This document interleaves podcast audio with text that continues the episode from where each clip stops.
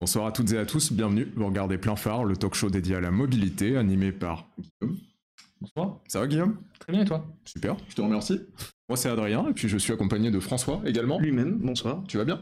Ah euh, oui, oui, oui, oui, oui. Sûr? Ah oui, oui, oui. On m'a changé le sang, je suis content. Oh, Comme un coureur Génial. cycliste. ouais Ah oui. T'as fait un don, t'as fait un don tu veux dire? Plus ou moins, oui, mais bon, euh, on- il y a toujours le don et le contre-don, disait euh, Marcel Mauss. Donc parfois, il y a de l'entrée, il y a de la sortie.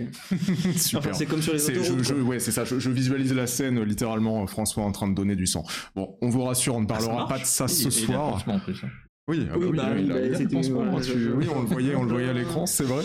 Euh, Ah, mais donnez votre sang, c'est gratuit, c'est un acte citoyen. Et vous sauvez trois vies. Absolument. Cette émission est sponsorisée par euh, l'EFS. Non, c'est pas vrai.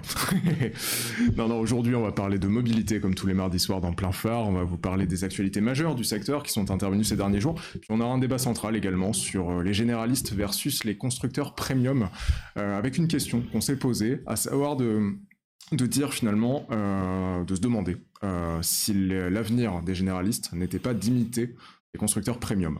Un peu vague dit comme ça, mais vous allez voir, on a des arguments en faveur et en défaveur de cette, de cette question, bien sûr. Et puis, tout l'intérêt sera d'interagir avec vous sur ce sujet-là, et puis également sur nos actualités, puisque c'est justement la, tout le, toute la plus-value de Twitch. À ce propos, François, Guillaume, on a dépassé le compte des 100 abonnés, des 100 followers, pardon, sur Twitch. Donc, euh, merci à tous. Merci Merci, à vous. de, de nous suivre comme ça. Euh, je fais le distinguo entre followers et abonnés parce qu'il y a effectivement euh, une distinction à faire. Euh, puisque lorsque vous êtes abonné, euh, vous n'avez pas de pub. Vous avez la possibilité de mettre des emojis, notamment dans le chat également. Et puis surtout de nous soutenir euh, pour justement qu'on continue cette émission et qu'on soit toujours là pour l'accompagner, pour la, la présenter de manière aussi motivée et aussi déterminée, je l'espère. Voilà, donc n'hésitez pas. Euh, Et n'oubliez pas que si vous avez un compte Amazon Prime, euh, vous pouvez lier vos comptes et ça ne vous coûtera pas un copec. Exactement. Voilà, ça c'est un argument. Allez, sans plus attendre, on va démarrer avec les actualités de la semaine.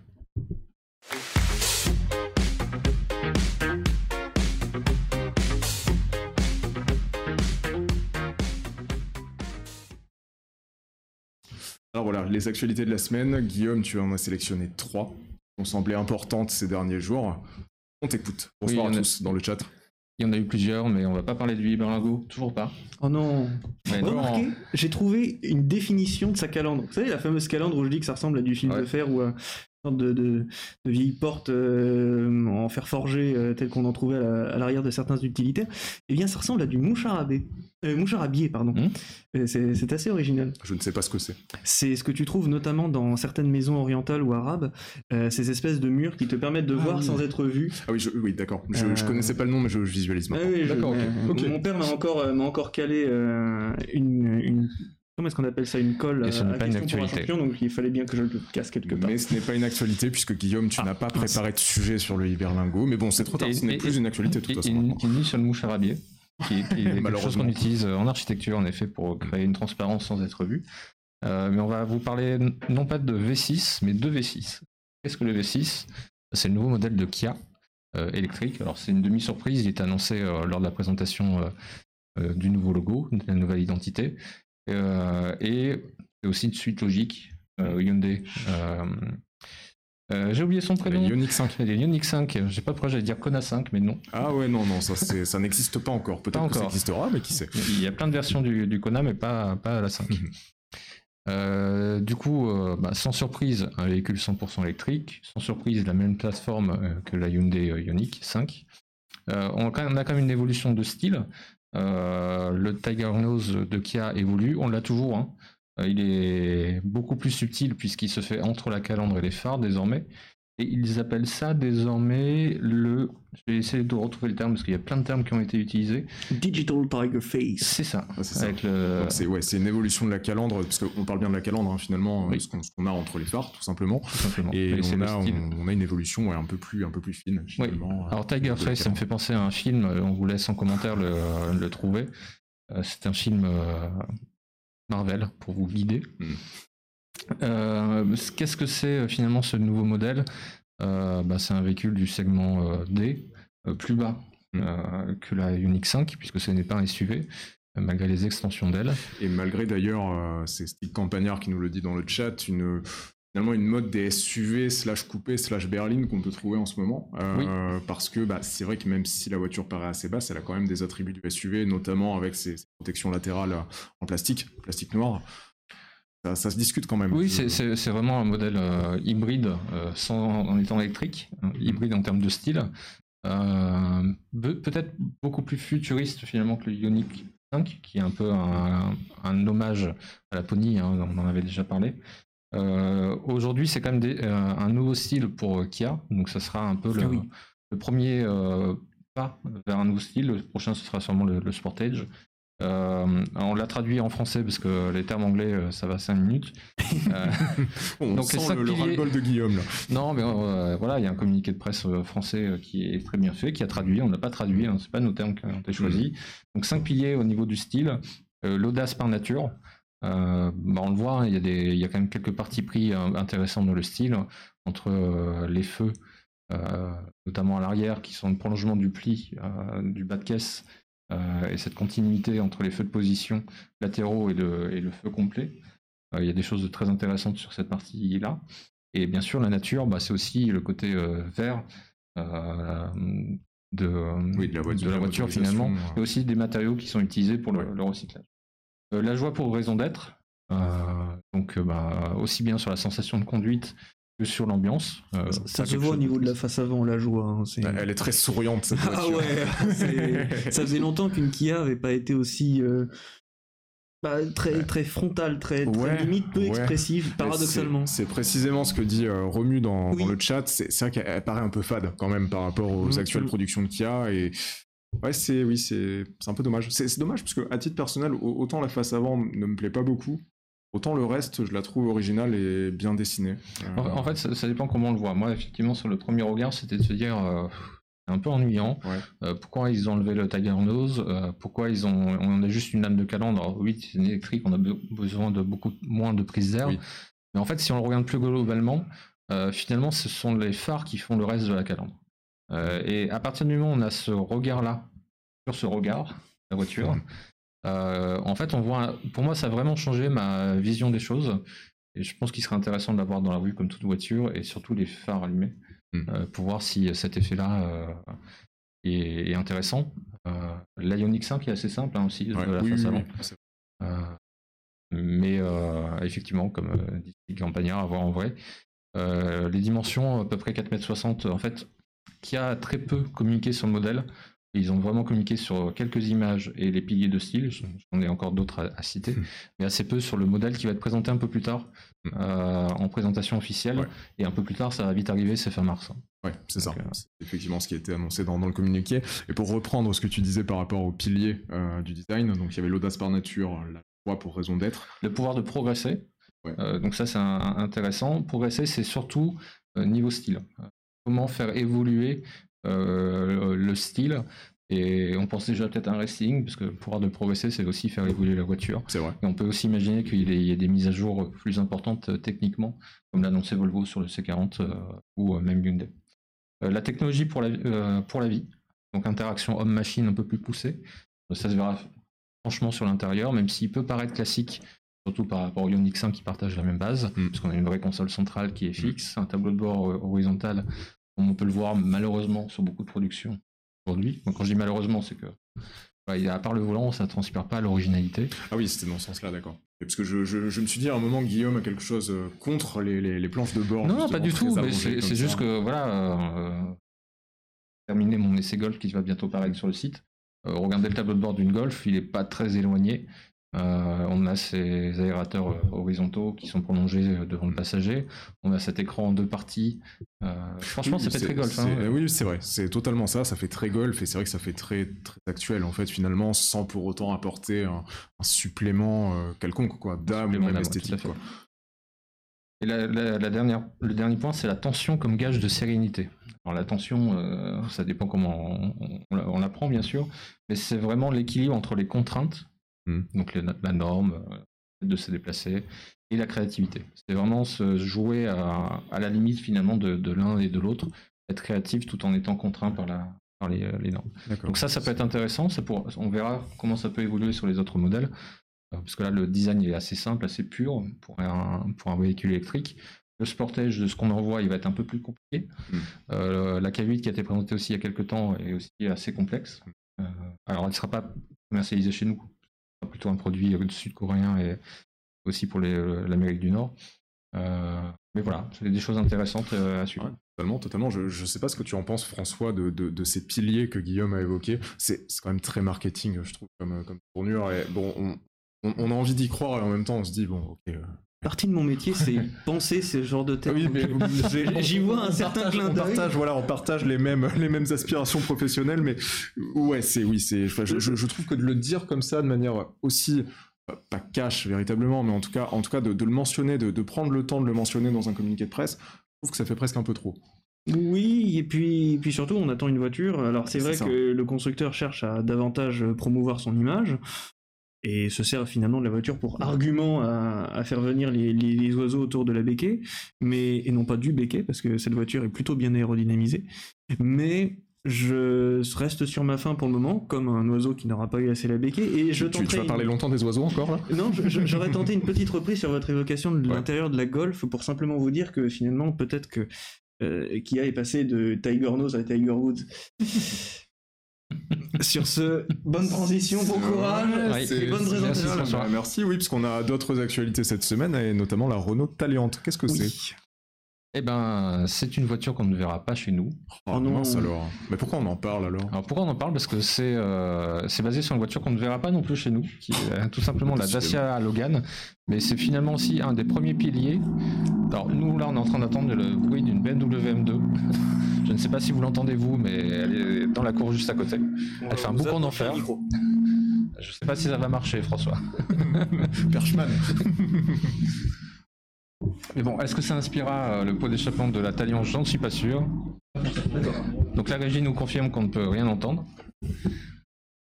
Eh ben, vous ratez quelque chose. On vous ratez Ah, quelque chose. J'ai eu peur, je me suis dit, bon, cette voiture, on ne la verra pas en France. La voiture dont elle dérive, on ne la verra pas non plus. Je me suis dit, est-ce qu'on la verra dans plein phare? Oui, elle est là, la Oui.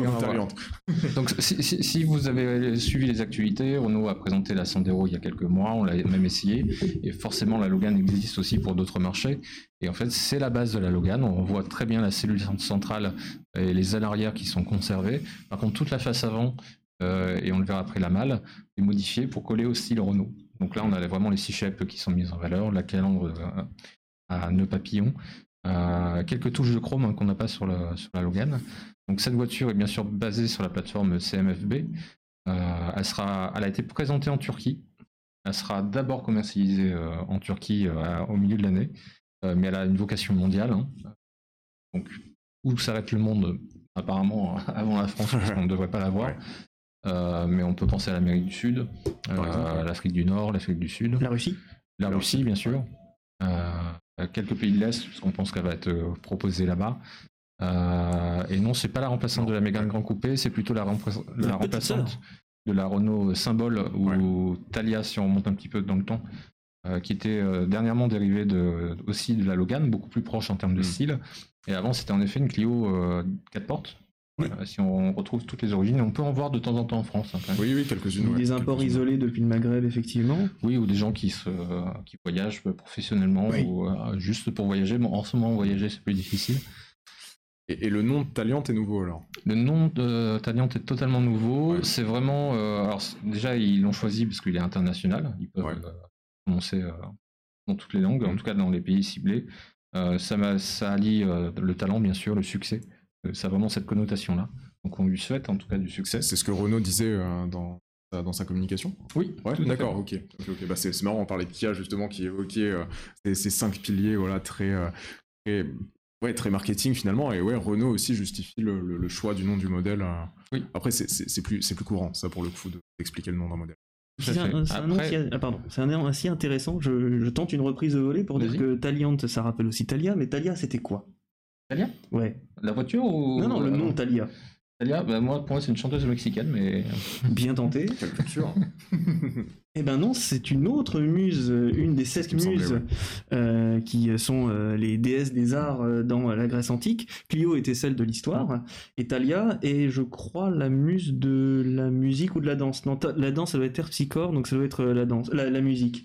Mais en tout cas, c'était elle aussi une muse, et ils avaient pioché comme ça deux noms qui vraiment euh, fait le lien entre la Clio et la Clio 4 portes, tout simplement. C'est bien fait. Vous aussi apprenez votre euh, mythologie avec euh, plein phare les mardis Bah, soirs. il faudra qu'on trouve les cinq autres pour, euh, pour Ouais. voir si, pour donner des pistes sur les noms futurs de Renault. Mais je me souviens d'un bouquin qui avait été fait par les éditions Hachette dans les années 90, à l'époque où Renault devait se maquer avec, euh, enfin se marier pardon, avec Volvo, et les allumeuses suédoises qui euh, n'ont pas finalement euh, dépassé l'allumage. Et euh, dans ce livre, on racontait notamment la définition du nom safran. Mm. Parmi tous les noms safran, il y avait aussi eu Forsan. Et un peu plus loin, il y avait Mégane, qui Mm. serait récupéré 4 ans plus trois été ans plus, récupéré, mm, trois- oui, trois ans plus tard, en 95, pour euh, la euh, Oui, en sachant que la. Renault Mégane a, a été présentée au Mondial de l'Automobile en 1988. 8, tout en à tant fait. que concept car. Ah oui, c'est vrai, c'est vrai. Je, vous n'étiez pas né. Je vois qu'il y a de Moi, nouvelles personnes dans le chat. Bonsoir à tous hein, pour euh, toutes celles et ceux qui nous rejoignent actuellement.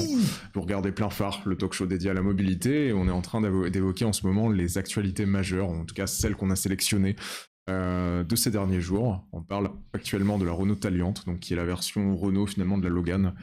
Expliqué euh, Guillaume, Logan qui n'existera pas donc euh, pour sa nouvelle génération sur le marché français. Et euh, ce qui est très étonnant, c'est que le groupe Renault n'a pas vraiment communiqué dessus.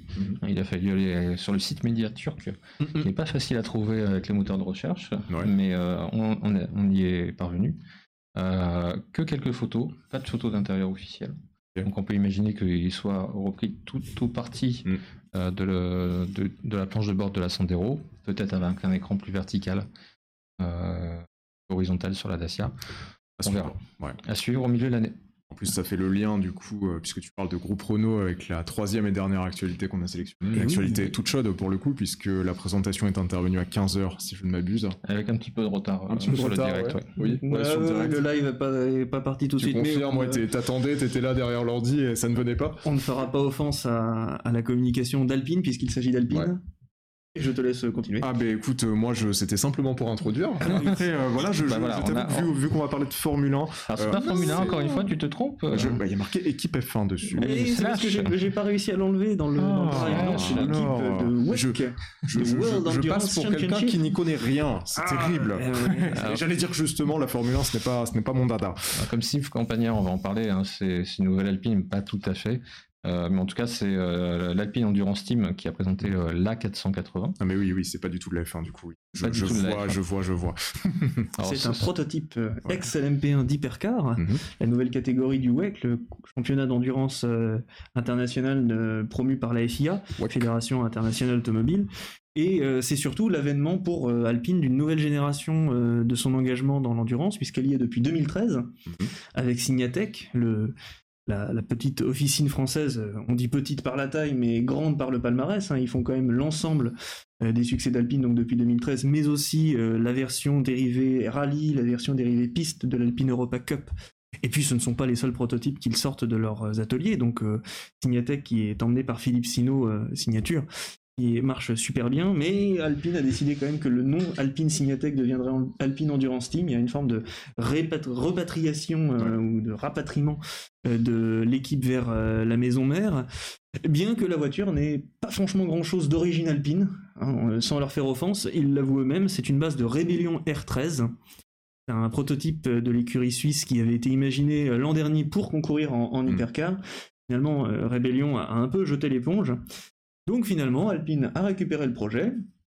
Et c'est pas reparti comme en 40, mais presque, puisque euh, jusqu'à présent, Alpine était en LMP2, voire en 2013 en ELMS, en European Le Mans Series. Et désormais, il passe dans la catégorie Rennes face à Toyota, face à, à d'autres grands noms. Mais pour le moment, il se presse pas, puisque Peugeot, ça n'est qu'en 2023, Porsche euh, la même année. Et la question, c'est quelle chance pour Alpine Mm. Parce que face à la Toyota d'Hypercar, cette Alpine ne sera pas hybride. Et on sait qu'a priori, si tout va bien, et on ne va pas démentir la fiabilité d'une Toyota puisqu'elle s'impose, même si elle est à peu près seule dans sa catégorie hybride depuis trois ans, il y a peu de chances que si Toyota n'a aucun problème de fiabilité, l'Alpine devienne première. Mais au moins, elle sera à armes égales pour se battre pour le podium. Ça, c'est quand même une bonne nouvelle. Et puis euh, l'autre point à savoir, c'est que euh, effectivement, comme le dit Stig, euh, non, Stig ne le disait pas, non, c'est mes yeux qui m'abusent. mais on va dire que tu leur as dit quand même Stig, c'est que c'est assez étonnant de voir qu'Alpine est cette année en LMP1 Hypercar et en F1 la même année. Euh, il, faut, se replacer dans le contexte qu'il y a un an, quand on imaginait d'ailleurs aux nouvelles automobilistes se lancer sur Twitch, hein, parce que c'est un projet qu'on avait initié à cette époque-là, on était dans la sinistrose la plus totale. Renault était au bord du gouffre, il y avait six, usines qui étaient foutues à la poubelle, Dieppe et Alpine, ça sert à rien ces trucs-là, foutez-moi ça à la mer. C'était la direction financière de Renault qui le disait, pas en ces termes, mais quasiment. Aujourd'hui, Alpine est non seulement avec un avenir, une gamme à venir, et en plus deux engagements dans les deux catégories reines du championnat qui sont aussi au passage les plus coûteuses à s'engager. Hmm. Ah bah, Niveau renaissance, on est pas mal. il y, a une vraie belle renaissance, c'est certain, c'est certain. Euh, ce qui, ce qui, est intéressant en effet, c'est de se dire, ben, le groupe Renault doit trouver des économies. En tout cas, c'est pas sur ces postes-là qu'ils ont, ils ont été les chercher. Hmm. Euh, même s'ils ont perdu beaucoup d'argent, on sait que les derniers, euh, la dernière partie de l'année 2020, elle est un peu mieux quand même. Donc c'est quand même rassurant pour l'avenir du groupe Renault hmm. dans son ensemble. C'est rassurant, et puis Alpine a déjà gagné le Mans. Hein. N'oublions mm. pas que c'était une Renault Alpine A442 qui s'était imposée dans les années 70 euh, mm-hmm. et qui avait fait triompher à l'époque le turbo. Nous étions en 1978 et euh, euh, Renault était déjà engagé en Formule 1 sur un prototype Alpine, l'Alpine mm. A500, pour également y faire triompher le turbo. Donc euh, ceci pour dire aussi qu'on va vous annoncer les pilotes de cette euh, A480. Ils seront trois parce qu'il n'y a, et c'est un peu la limite budgétaire, il n'y aura qu'une seule euh, Alpine LM, enfin hypercar, une seule Alpine A480. C'est fini l'époque où on pouvait avoir dans une petite écurie deux voitures. Dans cette seule voiture, il y aura comme pilote Nicolas Lapierre, Maxime Vaxivière, excusez-moi, et André Negrao, qui connaît très bien et Rébellion et Alpine prochain rendez-vous pour cette Alpine A480 alors qu'elle a déjà été en cours de test. On voit ici à l'écran les trois pilotes et à droite en, en polo noir euh, Philippe Sino qui est le, toujours le directeur de l'équipe, de l'écurie. Il n'est pas très beau le Photoshop. Hein. Euh, c'est un peu compliqué, effectivement. Euh, eh bien, ce qui est à voir, c'est que le, prochain rendez-vous, ce sera le 8 avril à Portimao, au Portugal. Et ensuite, on ira à Spa-Francorchamps, à mm. Monza le 18 juillet. Et enfin, seulement fin août, parce que c'est aussi une des news récentes de ces derniers jours, les 24 heures du Mans se sont pris un, deux mois dans la figure. Rendez-vous le 21-22 août pour les 86 400 secondes les plus palpitantes de l'année. Super, bon, on aura le temps d'en reparler de toute ah, manière. clairement. Des 24 heures du Mans, je pense. Ça pourrait même faire l'objet d'une émission spéciale. N'hésitez pas à nous le dire d'ailleurs dans le chat si le sujet vous intéresse. On en parlerait avec plaisir, bien sûr, dans plein phare. Merci François. Je vous en prie. Merci Guillaume. Alors un petit commentaire, parce que c'est l'actualité du week-end. Navigator, Renault ne veut pas vendre sa participation dans ah, Benz. Ils ont vendu. Euh, ils ont gagné euh, quelques millions, voire milliards. Ok. Là, je viens d'avoir un flash dans ma tête.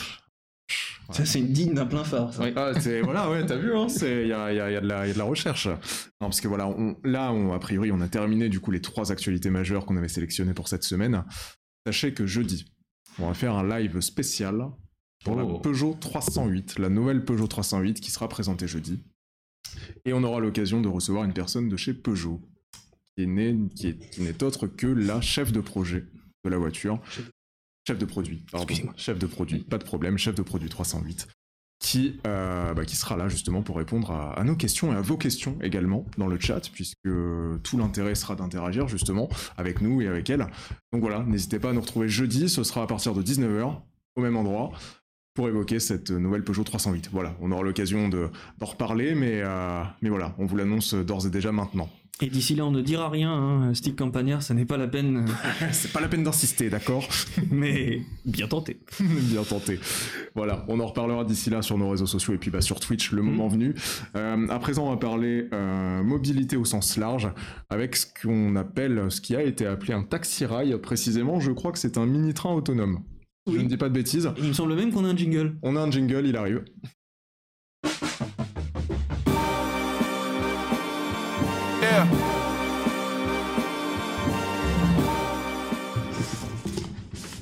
Voilà François, la parole est à toi sur ce taxi rail. Et les notes sont réorganisées, donc je suis prêt à partir. Je suis sur l'autoroute de mon discours pour vous dire, Et quel discours euh, camarades, que le taxi rail, c'est peut-être alors là encore, il faut ouvrir des gros guillemets sur le peut-être, la solution aux euh, mobilités régionales sur les fameuses petites lignes promises à la destruction. Euh, Rappelez-vous, la semaine dernière, on vous parlait de trains à hydrogène qui seraient euh, capables de remplacer des TER euh, Ouais. diesel. Donc c'est bien de remplacer de l'existant, mais pour toutes les lignes qui sont susceptibles de disparaître tout bonnement et simplement parce qu'il n'y a pas assez de voyageurs, que faire? Continuer à pleurer Espérer que les résultats des régionales n'aillent pas trop vers des résultats extrémistes Ou au contraire, trouver des idées en Bretagne, il y a une petite société qui, depuis 2018, même si on n'en parle que depuis récemment, hein, les Mhm. premiers relais de presse ont seulement eu lieu à partir de la fin 2020 euh, pour ce projet. Cette startup bretonne s'appelle Exid CED. C'est un bureau d'études. A imaginé le taxi rail que vous avez ici à l'écran. Un petit mobile qui fait 6 mètres de long et qui est en réalité une navette autonome, mais sur rail.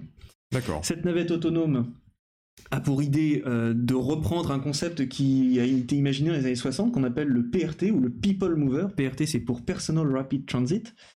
Et en anglais parce que eh bien ce sont les Britanniques qui ont inventé les pas les Britanniques les Américains les Anglo-Saxons qui ont ce- inventé ce genre de mode de transport. Et euh, adapté au rail eh bien cela serait la solution pour faire des mini TER parce que à l'heure actuelle un, un, TER classique vous en avait donné le prix la semaine dernière c'était entre 10 et 17 millions d'euros l'achat de la rame. L'exploitation près de 2 millions d'euros par an avec un petit module comme ça, alors on n'a pas le prix de vente parce que comme vous le voyez pour le moment, la seule existence du Taxi Rail c'est une maquette ou un cinquième Oui. comme un constructeur automobile. Mais elle est jolie cette petite maquette. Il paraissait un peu petit quand Elle même un petit peu au rail derrière. Euh, tout à fait.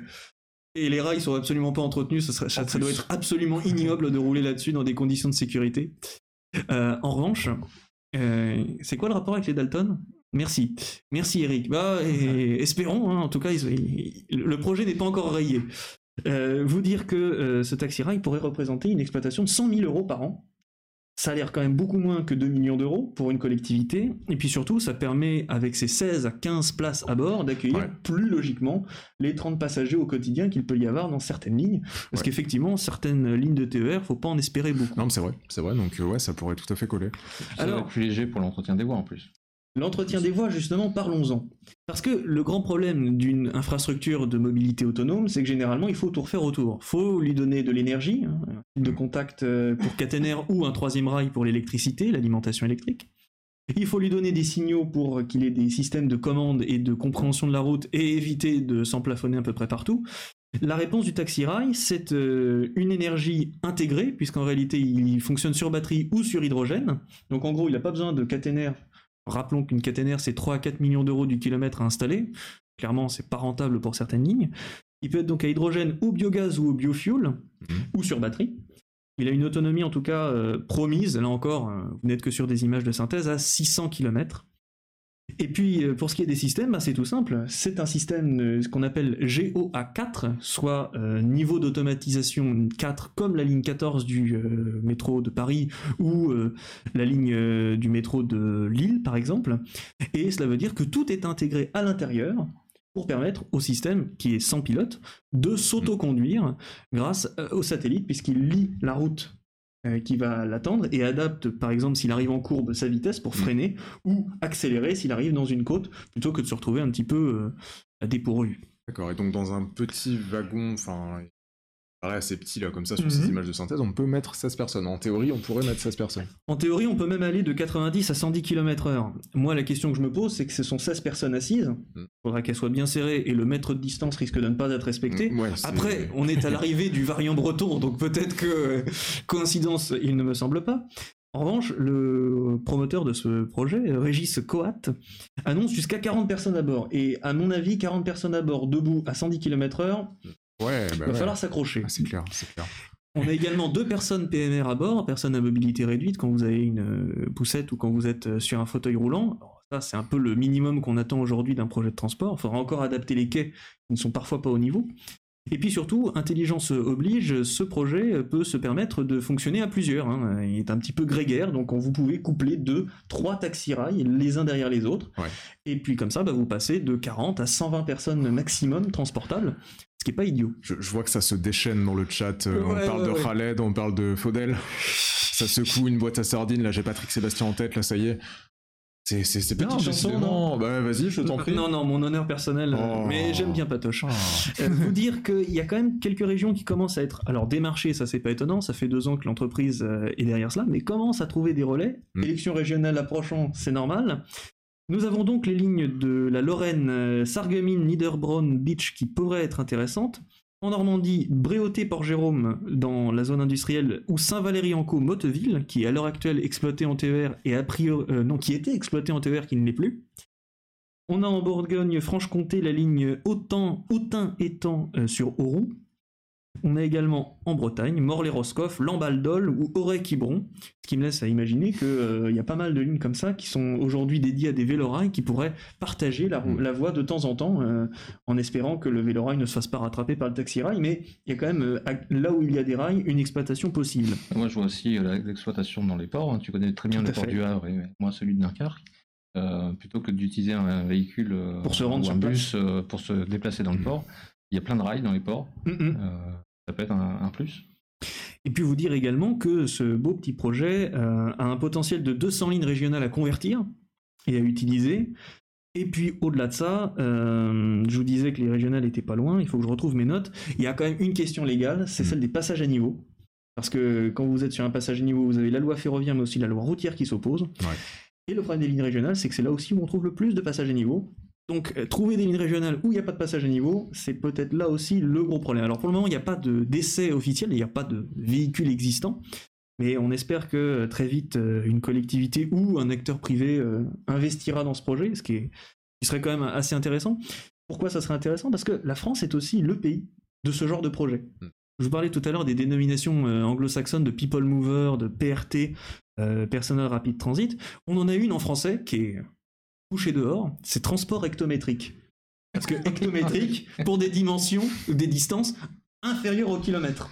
Ouais, je plaisante pas. hein, Ah mais on te croit, on te croit, on te croit. Malheureusement. euh, Et à Paris, il y a eu des projets de transport hectométrique. Les plus anciens d'entre nous se souviendront que quand ils allaient à la Fnac Montparnasse rue de Rennes, il y avait un transport hectométrique, le VEC, qui reliait le parking souterrain au, au sous-sol de la Fnac Montparnasse. Ah ouais Tu tu t'en ouais. souviens? Non, je m'en souviens pas. C'était des petits modules orange de 2-3 places. Et, et ça a fonctionné quelques années avant que l'espace soit réutilisé pour faire un espace de stockage et ensuite aujourd'hui le magasin Uniqlo de la FNAC de la rue de Rennes. Vous avez également eu des tests par la RATP d'un projet Matra qui s'appelait Aramis. Alors Aramis, là encore, accrochez-vous, ça veut dire agencement en rame automatisé de modules indépendants en station. On avait quand même l'art de l'acronyme à l'époque Ah oui, c'était fort. Comme dans les années 70, et la RATP achète l'idée d'un mini-métro, de mini-navette, et ça avait circulé sur la petite ceinture. On avait même imaginé qu'un jour ça pourrait remplacer la petite ceinture, redynamiser la petite ceinture. Spoiler, ça n'a jamais été le cas. Mais il y a eu un petit gagnant, c'est euh, Matra, qui a développé à cette époque-là. Matra, on parlait à l'époque vraiment de la société d'armement, de téléphonie, et qui faisait aussi euh, la Matra Rancho à l'époque, euh, qui a développé son métro automatique, qui a été dans l'histoire le tout premier métro automatique, le Val de Lille, véhicule automoteur léger. Euh, ce qui fait que les racines du métro automatique sont dans ce genre de petits trucs. Euh, on vous en mettra les photos si vous voulez sur euh, nos réseaux sociaux parce que c'est presque assez comique de voir ces espèces de petites boîtes à sardines qui circulent sur des rails toutes seules. La plus comique, c'est le SK.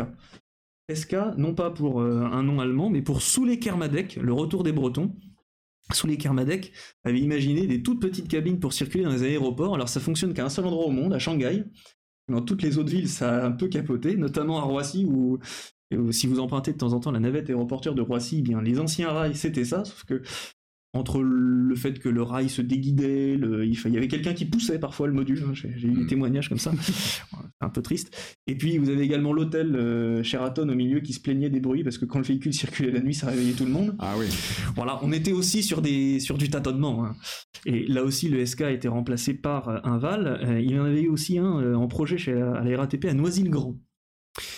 Et puis, euh, on, les euh, quelques. euh, comment dire, excusez-moi, picards de l'émission, s'ils nous regardent, se souviendront aussi qu'à Lan, nous avions le POMA, qui était un espèce de funiculaire ou d'ascenseur horizontal qui circulait comme ça à travers la ville. Bon, ça, ça s'est fermé dans les années 2000, mais euh, c'était assez intéressant. Donc en fait, on a eu toute une flopée de projets de ce type-là. Le Taxi Rail, ça n'est que le dernier euh, parangon, le dernier euh, euh, ectoplasme, sans lui faire offense, de toute une génération de projets qui depuis 50 ans n'existent pas en France. Il n'y a qu'un seul endroit où ça existe et que ça fonctionne, c'est aux États-Unis et au Japon. dans les aéroports. Vous alliez euh, notamment euh, à Morgantown, qui a été la première ville en 75 à l'adopter. D'ailleurs, c'est en 64 que le tout premier type de transport de ce type-là a, été présenté à, à la Ford Magic Skyway. Vous en trouvez aussi à Londres, dans le monorail de Gatwick. Mais, ou dans les Disney World. Si vous allez d'ailleurs, euh, pensons-y euh, à Europa Park, vous avez un équivalent de ce truc-là euh, sous la forme d'un double monorail. Donc, le taxi rail sera-t-il l'avenir du transport régional? Peut-être, à suivre. Euh, comme le dit euh, Glockman, c'est bien une histoire de variant breton. Je suis tout à fait d'accord partout. même si euh, le projet a en réalité deux ans et demi d'histoire. Et puis, euh, espérons que ça ne soit pas, moi je le dis avec franchise, j'espère que le, le créateur de ce projet-là, Monsieur Coat, ne nous en voudra pas. Euh, j'espère que ce n'est pas qu'une opération de com pour réussir à siphonner du fonds public, parce que ça Mm. c'est assez classique. hein. Il y en a de Hyperloop plus a en un- plus en ce moment. Hyperloop a un grand surnom, c'est Entourloop. Parce que réussir à faire circuler un projet comme ça, euh, avec des milliards euh, qui sont dragués, bah, c'est autant que vous ne mettez pas dans de la mobilité publique, dans du développement durable, dans de la création d'énergie, des circuits courts. Et pourquoi? Bah Pour faire des études qui, à la fin, finissent par se rendre compte que ça ne sert à rien. Donc j'espère que Taxi Rail est un peu plus réaliste. Mais en même temps, euh, il n'y a qu'en regardant et en soutenant le projet qu'on le saura. Et pour une fois, c'est français, c'est même breton. Et ça sauve aussi les petites lignes, donc euh, il y a toutes les raisons de croire que ça peut être Bah, intéressant. on l'espère en tout cas, c'est vrai, euh, ne serait-ce que pour les, les déplacements euh, interrégions, locaux, Mhm. voilà, comme tu dis. C'est sûr que ce serait une, une bonne, une très bonne nouvelle de ce côté-là. François, merci. Si tu as terminé sur ce Absolument. taxi rail, on va revenir à des considérations plus automobiles, puisqu'on va introduire notre débat central, qui aujourd'hui va évoquer les marques premium d'un côté et les marques généralistes de l'autre. On va les rassembler au final pour euh, se poser une question, savoir si l'avenir euh, des constructeurs généralistes n'est pas finalement d'imiter les premiums. On s'est posé la question dans un contexte où de plus en plus de marques automobiles généralistes, donc tel Peugeot, tel Renault, qu'on va évoquer également euh, très rapidement puisque Guillaume a essayé la semaine dernière le Renault Arcana, dont il nous dira euh, quelques mots, se poser la question, enfin, à propos de ces marques-là justement généralistes, Renault, Peugeot, Ford, Opel, bref, toutes celles que vous voulez, on constate quand même qu'il y a une, volonté de la part de ces marques-là de, de- de se premiumiser, entre guillemets. Euh, de plus en plus de marques communiquent cette volonté-là. On pense notamment à Peugeot, qui, euh, bah, depuis pas mal d'années déjà, mène une, une espèce de, montée en gamme. Renault également, lors de sa Renaulution il y a, deux mois, évoquait cette idée-là de bah, d'augmenter le, le, le- le prix moyen d'achat de ces modèles et puis bah, progressivement d'aller sur des segments un peu plus, un peu plus huppés. Donc est-ce que finalement bah, l'avenir des généralistes n'est pas d'imiter ou en tout cas de s'inspirer des, des premiums aussi pour bien se distinguer des, des marques low cost qui arrivent en force? Alors bon, il y a Dacia bien sûr qui est, qui est déjà bien installé, mais peut-être euh, l'émergence également de- d'autres marques low cost dans le futur. Donc voilà, euh, dans un contexte également où, comme le dit Stick Campagnard, même Dacia monte en gamme. Donc finalement, voilà, où est la place des généralistes dans tout ça C'est ce qu'on va essayer de voir ensemble au cours de ce débat central avec vous, puisque euh, bah, tout l'intérêt, encore une fois, comme je le disais avant, c'est d'interagir, c'est aussi de, qu'on échange ensemble à propos de ce sujet. Et en guise d'introduction, justement, on va, on va vous parler du Renault Arcana. Le Renault Arcana, c'est le nouveau SUV coupé de Renault Guillaume a essayé du coup jeudi dernier. Si je ne m'abuse, tu avais fait un live d'ailleurs sur Twitch en interviewant le chef de projet du véhicule. plus que chef de projet, puisqu'il était directeur de programme. Directeur de programme, décidément j'ai du mal avec euh, chef de projet, chef de produit, euh, directeur de programme euh, du coup du Renault Arcana. Oui, qui était, qui était en France euh, justement pour lancer les essais presse. On a un jingle ou est-ce qu'on a quelques images? Attention, On ça a un jingle.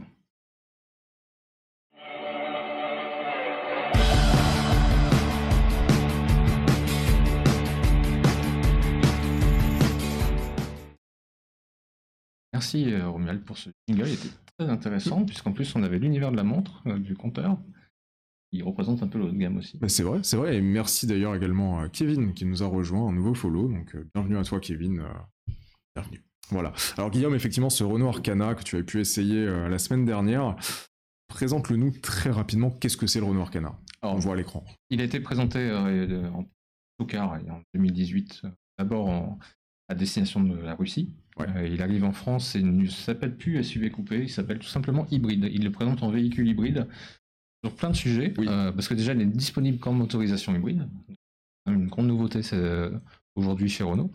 Euh, hybride, puisque finalement c'est un mix de plein de choses, euh, SUV, coupé, mais le coupé c'est un peu péjoratif en fait dans le, dans le jargon. Parce qu'en fait, ce, ce Renault Arcana est très habitable. Il a un empattement de 2m72. Pour les, ceux qui sont un peu fans de Renault, 2m72 d'empattement, c'était l'empattement de la Renault 25 et aussi de la Renault 16 côté gauche. Et certaines Renault n'avaient pas le même empattement de côté les bras de suspension décalés. Tout à fait. Mais d'ailleurs, peut-on dire décalé Est-ce que c'est un SUV coupé habité ou est-ce que c'est un SUV coupé décalé? C'est pas un SUV coupé, excuse-moi. Ah Justement, justement, Renault parle de modèle hybride euh, aussi bien en termes de motorisation qu'en termes finalement d'esthétique. De concept. Euh, et ce qui est très intéressant, c'est une base capture euh, allongée.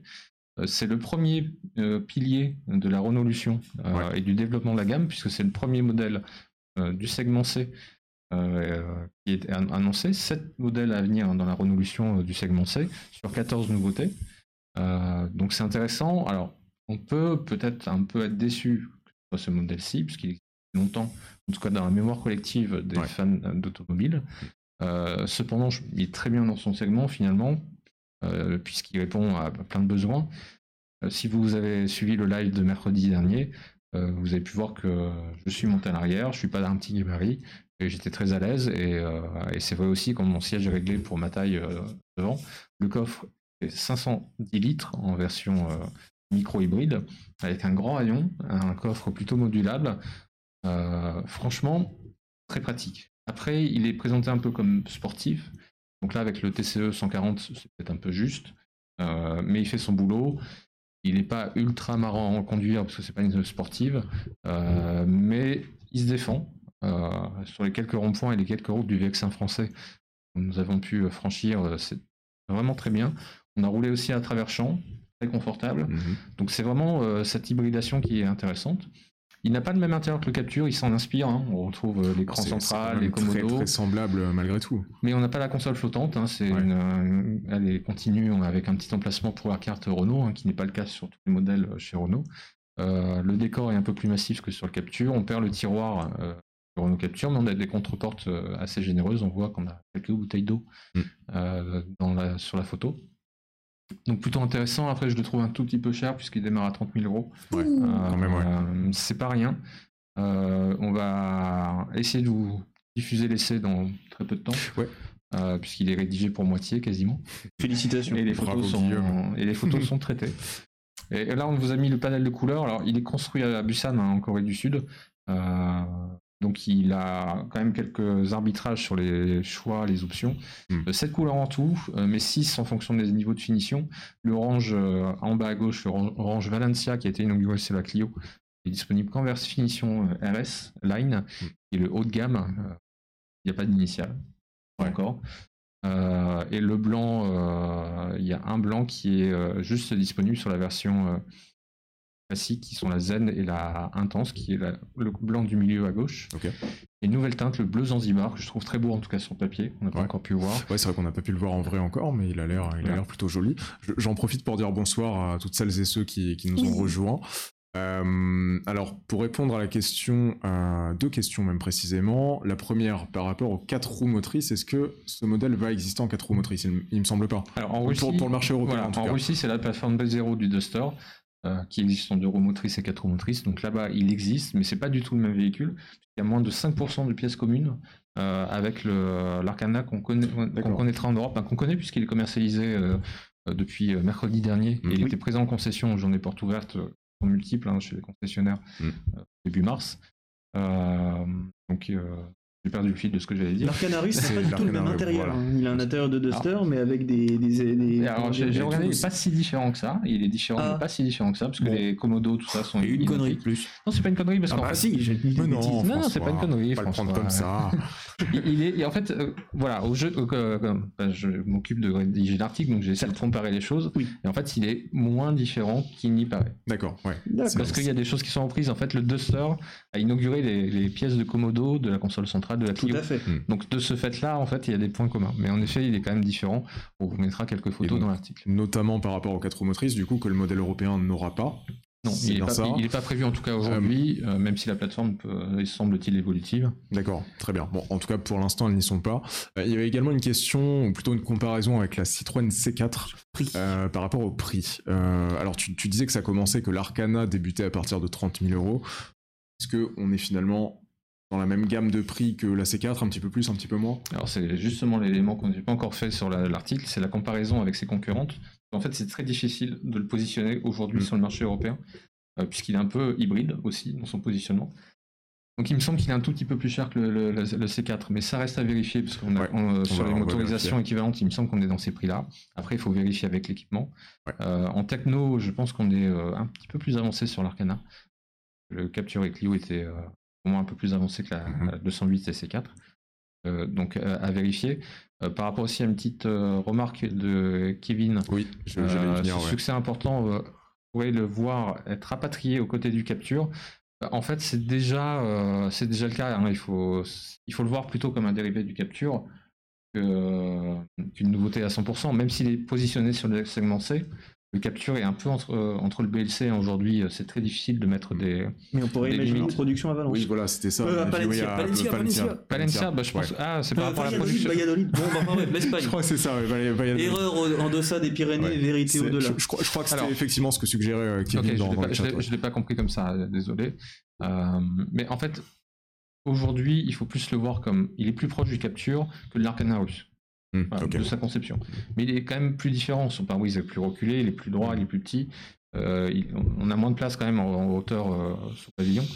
Euh, mais il y a quand même beaucoup de similitudes. Donc oui, je pense que ce serait très facile de le, de le mettre sur une autre usine où, où est produit le capture. Il faut savoir que la Corée du Sud produit ce, ce véhicule pour l'Europe en tant que Arcana, Ouais. aussi en tant que Renault, Megane Conquest pour certains pays baltiques. Euh, Samsung XM4 euh, pour euh, XM3 pardon, pour la Corée du Sud, et le Renault Capture qui est exposé, exporté aussi en Corée du Sud est bien celui fabriqué en Espagne. Hmm. Donc Plein d'appellations différentes pour un seul et même modèle et qui existent finalement avec des plateformes différentes, des, des gammes différentes. Enfin, c'est c'est assez impressionnant. Et pour répondre à l'une une autre question qu'on a eue dans le chat à propos de la longueur du véhicule, il est effectivement bien plus long que le Capture. De mémoire, alors c'est 4m54 Oui. de mémoire. 4m54, pour, euh, D'accord, en alors effet, que voilà. 4m25 pour, euh, pour ouais, c'est ça, ça. Donc il y a quand même 30 un- cm d'écart. Donc effectivement, Ah on- visuellement, je pense que si on mettait les deux côte à côte, euh, ça se verrait euh, très largement euh, que les deux sont, sont quand même différents. Euh, aussi bien en termes de style, même s'il y a des éléments en commun, bien sûr, qu'en termes de longueur. Oui, en effet, comme dit Navigator euh, 84 petite N, euh, Renault a besoin de faire tourner l'usine de Busan, euh, Mm. qui a beaucoup baissé sa production euh, l'an passé. Le Nissan Rogue n'est plus fabriqué là-bas. Le Rogue, c'est l'équivalent du X-Trail sur certains marchés. Donc aujourd'hui, c'est une, production euh, 100% Renault et il a même été demandé à l'usine d'augmenter sa rentabilité, puisque c'est une usine qui fabrique de nombreux modèles, donc sa conception fait qu'il y a peut-être un petit peu de renta. Ils vont fabriquer euh, aussi bien le XM3 que le Coleos, que la SM6, hein, qui est l'équivalent de la Talisman. Euh, le, le Coleos français et le QM6 coréen, sud-coréen, qui connais vachement bien ta gamme Samsung. Ouais, je suis c'est impressionné. Ils ont, arrêté, ils ont arrêté la SM7 hein, qui était la base. Ah, euh, ouais, ils l'ont De la, de la latitude et la SM5 aussi ou? Alors la SM5 ça fait longtemps. Ah, la d'accord. SM5 Pardon. c'était l'équivalent de la latitude avec l'intérieur de la Laguna. La Mhm. SM7 était l'intérieur de la latitude qu'on connaissait mais avec un extérieur beaucoup plus long. Tout à fait. Euh, on a déjà C'était la voiture de émission. Carlos Ghosn et on attend toujours que Renault nous propose de la découvrir. Mm. On ne vous lâchera pas. Merci Kevin euh, pour la, pour la précision. Dans, Ah oui. le chat, on évoquait effectivement voilà, les, les différents noms de l'Arcana, donc QM3 euh, chez Samsung, Megane Conquest sur euh, certains marchés, et effectivement pour une raison de, de prononciation, précisément du, du nom Arcana qui pouvait Ah bah poser merci. souci dans certains pays. Et effectivement, elle était prévue en production à Wuhan, euh, Mm. euh, mais Renault a revu sa politique. Et il faut savoir qu'apparemment, le nom Arcana avait été choisi bah, par rapport aux arcanes, mystères, etc. Et il avait été prévu pour être international et surtout prononçable euh, en, en mandarin, en, en Chine. Et apparemment, le direct- la direction de projet avait un nom en tête un peu différent, euh, mais qui se produit, ne se prononçait pas bien euh, en Chine. Donc, Mm. euh, Oui, effectivement, oui, L'histoire aurait peut-être écrit des choses autrement, mais on peut espérer que le nom sera utilisé pour un autre modèle. oui, effectivement, oui, c'était c'était pas en Chine que ça posait souci, oui, autant pour moi, c'était dans, dans les pays, euh, dans, dans, dans l'Est, dans l'Europe de l'Est. Très bien. Alors un petit point sur Euh, Stinger Pioneer par rapport au ouais. style équilibré. En fait, moi, ça me fait énormément penser à la Renault 21 5 portes qui est apparue en 89. Oh, tu, tu Je vas sais loin, pas, là. ouais, je vais, je, je vais loin, mais en fait, Ah il y, a- y y quelque chose dans ce profil qui m'y fait penser, son volume, son, ces deux volumes et demi. Euh, et quand on ouvre le haillon, euh, pour le coup, mes parents avaient des Renault 20 ont eu deux Renault 25, et ce haillon qu'il fallait tenir pour pas que ça bute sur le, la porte euh, du garage, Mm. je me dis que ça va être la même problématique. Parce qu'il est grand, du coup. euh, Il monte très haut, il monte à plus Ouais. de 2 mètres et Ah je me oui. dis que le petit, euh, le petit béquet noir de la version euh, RS Ouais. Line euh, sera utile pour protéger ce, ce médaillon. ouais, c'est certain, Comme les Laguna malheureusement. avec ce petit souci de haut de coffre qui était un tout petit peu trop long. Oui, et si vous allez le voir en concession, je vous invite à ouvrir euh, ce coffre et à regarder sur la plage arrière et vous pourrez voir le logo Samsung si vous ne le connaissez Oh. pas. Ah ouais, d'accord. Ah bah c'est. Ballot, ça quand même. Mais non, c'est le, la- le logo Samsung et le logo Renault côte à côte. Ah, les deux côte à Euh, côte, les deux d'accord. sont côte à Ok, côte, ok, mais ok. je trouvais euh, marrant d'avoir ce, petit, euh, ce petit clin d'œil euh, de, de l'usine. Ouais, effectivement, Oui. une dernière question par rapport à l'Arcana. Est-ce qu'il y a un bouton pour la fermeture automatique pour le haillon? Non, il n'est Même pas pas prévu. D'accord. En fait, c'est une des rares pièces euh, qui, qui est quasiment reportée du modèle russe. Et n'avait, ils n'ont pas prévu ça dans sa conception et apparemment, il n'y a pas la place pour le faire. Ah ouais, Bah, d'accord. En fait, c'est, surtout dommage par rapport à l'ouverture parce que ça aurait permis de, de l'arrêter en Ah, au ouais, milieu ouais. de course. Mais, mais malheureusement, c'est une petite impasse qu'on retrouve sur certains modèles du segment C chez Renault, malheureusement. D'accord. Donc peut-être sur une phase 2, qui sait. À suivre, on espère, parce que c'est vrai que c'est quand même un détail euh, qui a son importance aujourd'hui. Euh, merci Guillaume pour euh, cette Avec présentation de, de l'Arcana. Alors Guillaume, comme tu l'as signalé, on retrouvera l'essai d'ici quelques jours sur le site, puisque le Nouvel Automobiliste, c'est d'abord un site qu'on anime depuis, depuis plus de 5 ans, plus de 6 ans maintenant même. Le site a été lancé en 2015, en janvier 2015 précisément. On y publie des articles d'actualité, on y publie également des essais, d'où le Renault Arcana qu'on a, qu'on a évoqué. Et puis, euh, on fait partie bah, tout simplement d'un collectif. Voilà, on est, on est plusieurs sur ce site. Vous nous voyez nous trois, mais on est également d'autres personnes qui nous suivent et on salue également, puisqu'on on sait que pour certaines, elles nous regardent. Et voilà, c'était le petit aparté concernant le nouvel automobiliste. Maintenant qu'on a présenté ce nouveau Renault Arcana, on va pouvoir entamer véritablement notre débat central, qui est, je vous le rappelle, imiter les premiums, est-ce l'avenir des constructeurs généralistes? Et si on a comparé ce Renault Arcana avec le BMW X6, c'est qu'il y a une raison, c'est que finalement, le Renault Arcana, dans sa silhouette, s'inspire du BMW X6, qui a été le premier, en tout cas on peut le considérer comme tel, modèle à avoir introduit ce, ce genre de carrosserie, à savoir des SUV coupés. Alors même si Renault n'emploie pas le terme, dans la forme en tout cas des SUV un petit peu plus, euh, un petit peu plus, euh, voilà. euh, Non pratique. Ouais, ouais, moins pratique et plus berline, plus coupé dans, dans le style que, que des SUV classiques. Et ça, c'était en 2007 que BMW a lancé son premier X6, donc ça fait euh, maintenant euh, 14, 14 ans ans. précisément. Et on commence depuis quelques années à voir des, des modèles, euh, des modèles du genre euh, introduire les gammes des constructeurs généralistes. Il y a notamment Renault bah, qui, voilà, qui, qui s'y met et on devrait avoir dans quelques années euh, un équivalent chez Peugeot et dans quelques mois deux équivalents chez Volkswagen et Skoda à travers leur SUV électrique, l'ID4 et le Skoda Enyaq, qui seront euh, convertis entre guillemets en SUV coupés. Euh, Guillaume, qu'est-ce que tu penses d'un point de vue esthétique de ce genre de voiture? Alors ça dépend de la génération. Si, tu me parles Ouais. du premier euh, BMW X6, ouais, Qui a initié le genre du coup en 2007 franchement, euh, j'étais assez fan. Ouais, Euh, Moi j'aimais bien, j'aimais bien aussi. hein. vraiment équi- équilibré, c'est les, les, les rondeurs de l'arrière, de- des ailes arrière. C'est magnifique aussi à voir dans le rétro, donc c'était pas juste un style extérieur, c'était aussi dans la rétrovision. On devinait ses formes. Euh, en plus, le X5 à l'époque, pour moi, c'était aussi une réussite. hein. Il avait un style très particulier, ses ailes qui arrivaient euh, presque qui arrivaient sur la calandre. Euh, c'était euh, assez magnifique. Bon, avec, euh, euh, avec l'âge, on dit qu'on s'en les dit ou qu'on se bonifie. Ben, je pense que chez BMW, euh, malheureusement, euh, pour moi, c'est on s'en les dit, on surcharge les lignes, on, Mm. on met des faux éléments sportifs sur, un, sur ces véhicules-là qui n'en ont pas besoin euh, pour la plupart. Euh, je, je trouve que vais pas parler de finesse parce que c'est pas des véhicules fins vu la taille, Non, oui, etc. oui, oui. Mais il manque de subtilité. Ouais. Voilà. Oui, pour être plus subtil dans les détails en tout cas. Euh, pour reprendre le chat, on a alors bon ça c'est Renault n'a pas encore communiqué dessus officiellement, ou du moins je ne crois pas. Euh, Il y aurait effectivement un 4 jar coupé qui serait dans les cartons. Il y en a même eu un pour la première génération qui ouais, qui failli avait devenir un SUV Alpine. D'accord. ok. Ah Bon, bah, mais vous garderez ça pour vous, euh, vous ne direz pas que ça a été a rien évoqué dit. ici. Surtout pas dans plein phare. Surtout pas. Et pour répondre à une question à propos euh, donc de Mac Phillis à propos du C4 Air Cross qu'on pourrait considérer comme une tentative de SUV coupé. Euh, Je peux tenter une réponse. Euh, C'est 4 Cross? Ouais, je, je, pense que c'est plutôt une- un SUV coupé de- dans, sa, dans sa carrière puisqu'il n'est vendu qu'en Chine. Euh, le- c'est le dégri- les dérivés C3 Aircross chinois aujourd'hui et le C4 Aircross ne sont pas, Mais alors, attends, du de, tout. de Il y avait un premier parle C4 Aircross, Oui, Oui, c'est ça. voilà, moi je pense au premier, ouais, c'est ça. mais il était pas du tout coupé celui-là, il était Ouais, très non, moche. ouais, ouais, ouais. Enfin, il était, il était coupé à l'avant, mais il a été coupé dans, sa, dans, dans, sa- dans son processus stylistique. Il était quand même moins moche que celui-ci. C'est vrai, c'est vrai. Ah. Alors après, cas- tous les goûts sont Bah, alors, évidemment. en, en parlant de, de design et, bon, j'ose le terme de moche, justement, euh, on vous a réservé juste après des images des, des projets que j'évoquais tout à l'heure, Mhm. à savoir le Volkswagen ID4 coupé, si c'est bien son nom, et le Skoda Enyaq coupé. Qui ne sera pas le premier SUV coupé de Skoda. C'est Parce qu'ils ont déjà un Kodiak euh, coupé euh, en, Chine, seulement. ouais, c'est ça. C'est ah, bah, bien vu, ouais, super j'ai. Parce qu'il Ouais. faut quand même le dire, quand c'est moche, on le dit, et quand c'est pas bon, mal, voilà, on le dit fait, aussi. Tout à fait. Et petit clin d'œil, même si je pense vraiment parce que j'ai une mémoire de poisson rouge, je, je voudrais pas l'oublier, c'est que euh, il y a un point en commun entre le premier X6 et le design Citroën. C'est Pierre Leclerc qui a dessiné le couple X5 X6 sous euh, l'autorité, c'était l'un des derniers projets de Chris Bangle au moment où il y a eu la passation de pouvoir avec son euh, l'actuel directeur du style BMW, Adrien Van Hooydonk.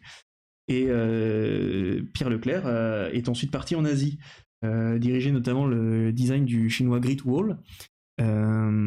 Et puis ensuite, il est aussi allé chez Kia. Bon, on s'en fiche de sa enfin, on s'en fiche pas de sa carrière parce qu'il est très intéressant et qu'un jour, on espère vous le faire rencontrer en interview. Non, en tout cas, c'est le lien entre BMW Mais et depuis, il est Citroën. passé chez Citroën depuis deux ans et effectivement, euh, alors il n'a absolument pas travaillé sur la C4. Donc euh, dire que la C4 est un, un format coupé parce qu'il a signé le X6, c'est faux.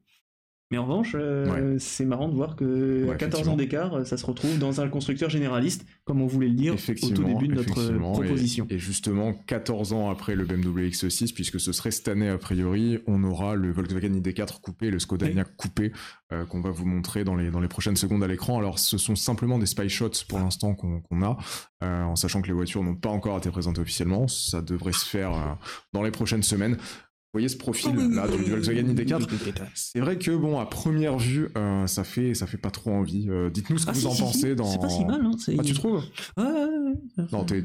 Non, franchement, franchement. Euh, le- L'ID4 me, me, me- peut me chaud, mais lui, il me chauffe un peu. Ah ben moi c'est l'inverse personnellement je, je Ah trouve bon, bah, euh, l'idée 4 visiblement je suis pas le seul à le penser dans le chat mais euh, non Vous êtes bah, libre après, de vivre dans l'erreur, pauvre fou. euh, après bon il faudra le voir en vrai bien sûr hein, mais, euh, mais bon c'est vrai que sur cette photo je, je trouve que le, le Skoda Enyaq coupé qu'il euh, prépare même si c'est la même forme a l'air un peu plus joli en fait Oui. j'ai l'impression que euh, ça s'adapte mieux Non. au design du Skoda mais moi je trouve Oh. non bon ok je suis le Bon. seul à le penser Non, visiblement non, mais après, après, il faudra le voir décamouflé, bien sûr, mais Oui. je trouve que l'avant du Lignac est très massif. Et justement du Et coup ça va il- bien avec euh, des lignes un peu SUV Ouais, et- du coup, il fait trop haut. il En fait j'ai l'impression que. après il a l'air chargé à l'arrière ouais. là aussi donc c'est Oui, qu'il va pas être il différent de l'ENIAC normal. Enfin, remarquez que l'ID4 ne le sera pas non plus, déjà. Non, Non, bah, les Volkswagen commencent à se ressembler.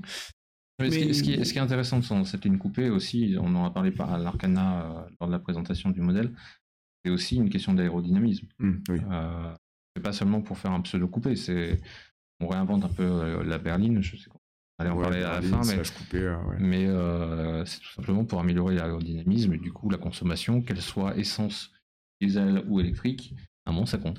Alors là-dessus, je... autant je trouve le- l'argument euh, vrai aujourd'hui, je, je suis persuadé que les constructeurs peuvent l'appliquer, et notamment sur des modèles électriques, puisque je pense qu'effectivement, peut-être que ce, que ce Skoda Enyaq coupé que vous voyez à l'écran gagnera quelques kilomètres d'autonomie par rapport au Skoda Enyaq classique. Pour autant, je suis pas certain qu'en 2007, quand BMW a lancé le premier X6, c'était vraiment posé ces questions d'efficience, de consommation, etc. et que c'était vraiment le style qui, qui primait, je pense. Après, euh, Je peux Euh, vous euh, raconter l'histoire du X6 si vous voulez. On devait en euh, terminer avec.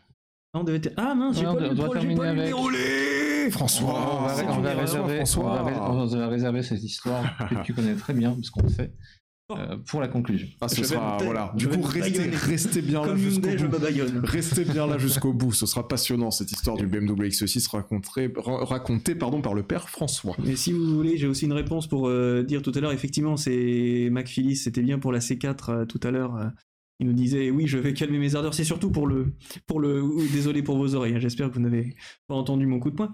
Euh, oui, donc effectivement, C4 actuel, X6, pas de rapport malgré le designer. Et puis il y avait une autre remarque tout à l'heure que euh, on a perdu dans le fil du chat, qui était un petit peu par ici. La photocopieuse de Great Wall, ben Great Wall en même temps, euh, les Chinois ont souvent réussi à, à imiter, d'après la, la- la philosophie chinoise, imiter, ce serait reconnaître la qualité de la personne et ce Oh. serait, euh, comme disait une pub de Publicis dans les années 70 à propos de la Renault 16, on n'imite que le talent.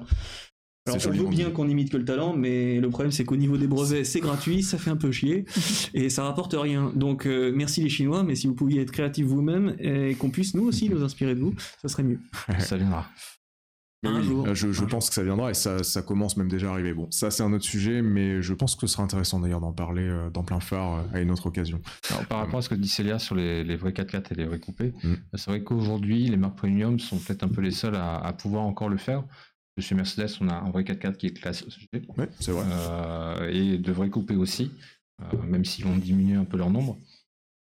Ça, évidemment, c'est plutôt des choses d'image et de niche que les généralistes, malheureusement, ne peuvent pas se permettre, C'est à vrai. part quelques marques qui sont implantées sur quelques réseaux, euh, euh, quelques, réseaux- quelques marchés, pardon. Il y a plus de sous. hein. Pardon? Il y a plus de sous. Non, mais il y a ça plus de coûte sous. cher de faire ça. Ça, ça coûte cher et c'est vrai que pour ce côté-là, euh, les marques généralistes ne copient pas les marques de luxe. Euh, Bah, ils vraiment, peuvent et pas, ouais. Il faut rentabiliser.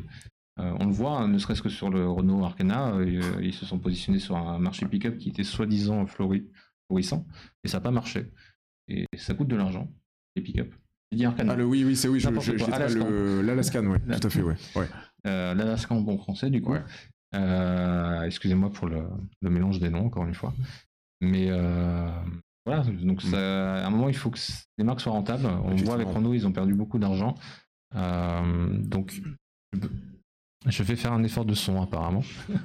il a l'air très vertical ton micro si j'avais pas remarqué mais, Mais euh, je l'ai rapproché de ma voix. En fait, on me dit en régie qu'il faut que je parle plus fort, euh, plus près de mon micro, mais plus proche, je parle vais le plus toucher. fort Sinon, je t'imite Célia en version boumeuse. Vas-y. Ah, mais non, mais c'est pas vrai, mais j'ai plus le droit de circuler avec ma Chevrolet Impala. De toute façon, ça c'est à cause de toute cette modernité que je veux pas, et puis qu'en plus l'automobile c'est moche. Ah, j'aurais jamais dû bosser là-dedans. Voilà Célia j'espère que tu auras apprécié ta propre imitation euh, par François voilà Et puis si tu veux taper dessus, tu peux aussi. hein. Parce que après tout, euh, si jamais ça ne vous va pas, je me ferai taper dessus.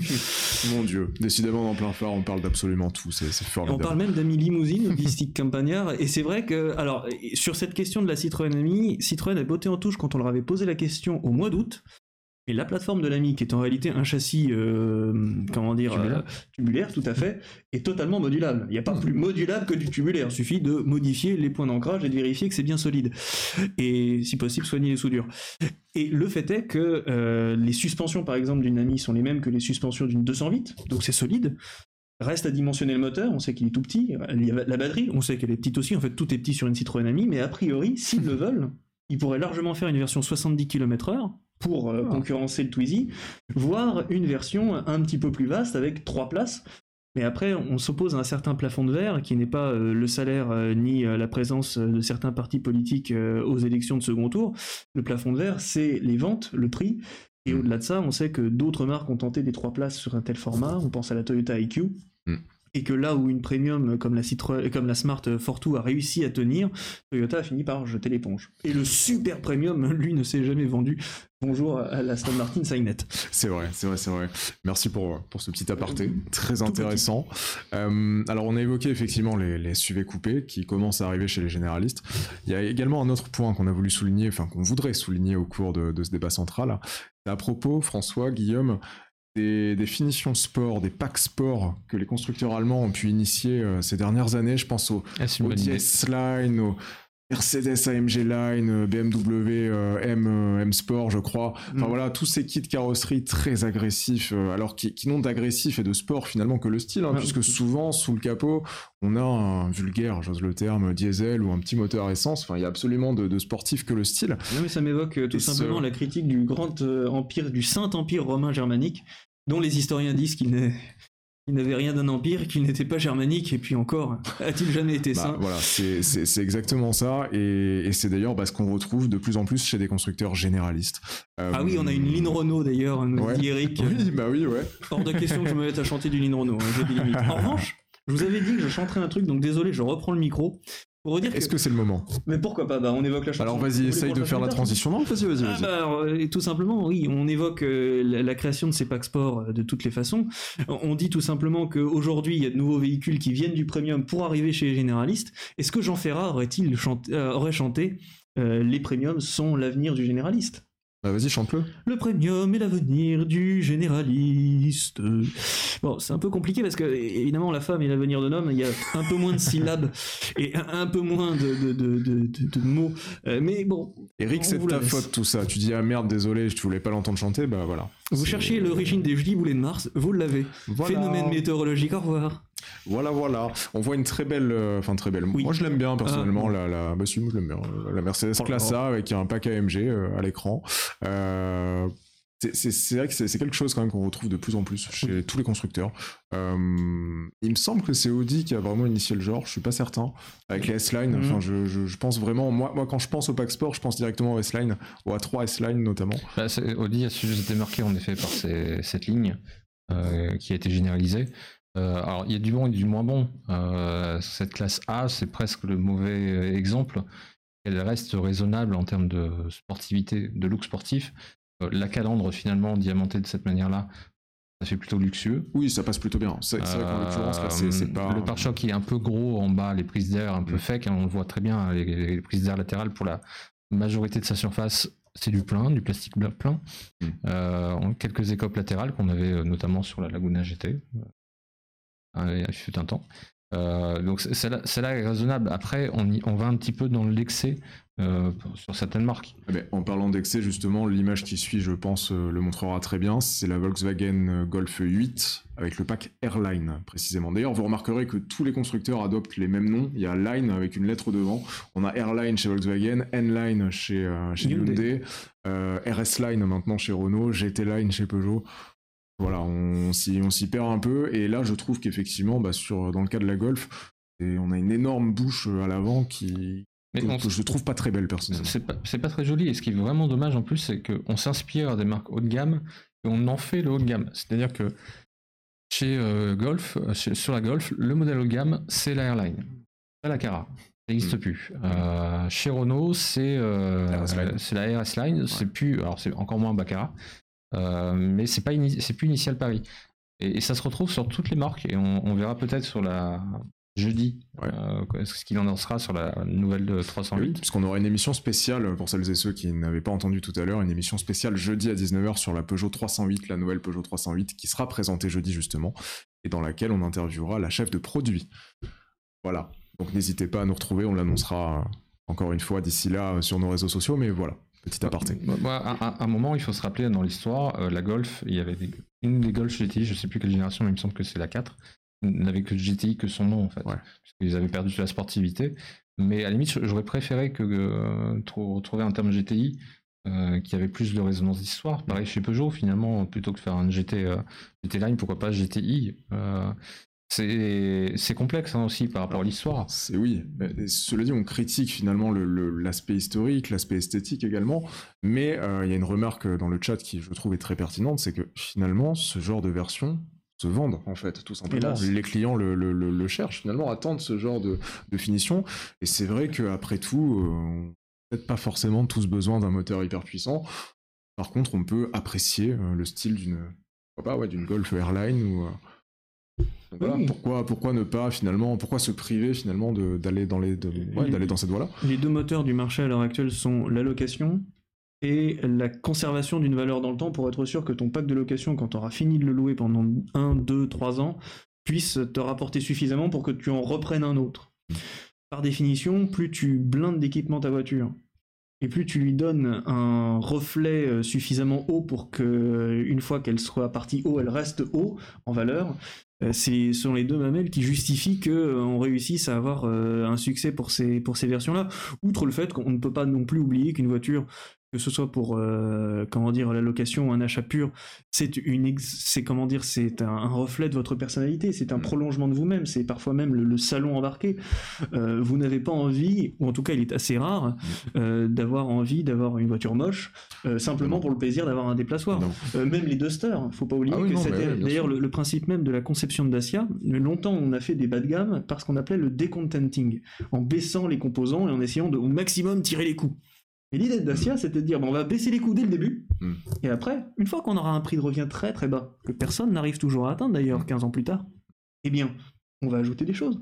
Et les gens auront toujours l'impression d'avoir un haut de gamme à 12 000 euros. Ah, c'est ça, c'est ça. Et, et je, pour, pour rebondir justement sur, sur ce point-là, c'est vrai que ces versions euh, sport, pack sport entre guillemets, s'inspirent justement des vraies versions sportives Ah quand oui. il y en a chez les constructeurs. Mais encore faut-il qu'il y en Euh, ait. encore faut-il qu'il y en ait, voilà, bien sûr. Mais euh, Volkswagen ne l'a pas encore présenté. Non, s'il l'a présenté. si, si, Il y a la Golf R voilà, qui existe, donc il y a un vrai gros moteur euh, qui, qui finalement visuellement est très proche en fait de la Golf Airline qu'on vous montrait à l'écran juste avant.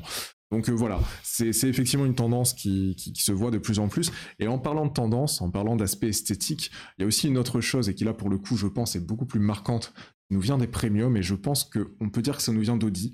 Euh, c'est la fameuse calandre single frame qui euh, voilà qui, qui qui est, qui, est, qui est présente sur les faces avant des, des Audi depuis 2003-2004 environ.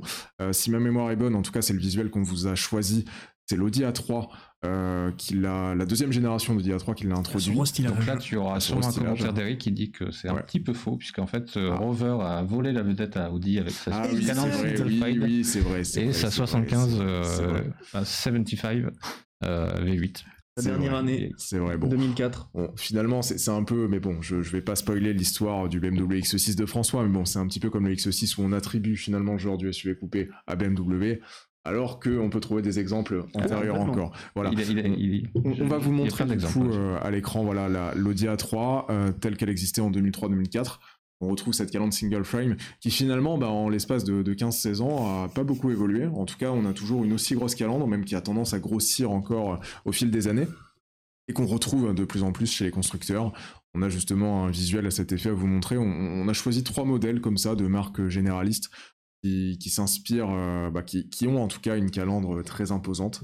Vous allez découvrir François, euh, Guillaume, les, les, les trois modèles que j'ai choisis. Il y, a la, Allons-y. vo- il y a la voiture de l'année dedans. Oh, Qui est, qui est là Toyota Yaris?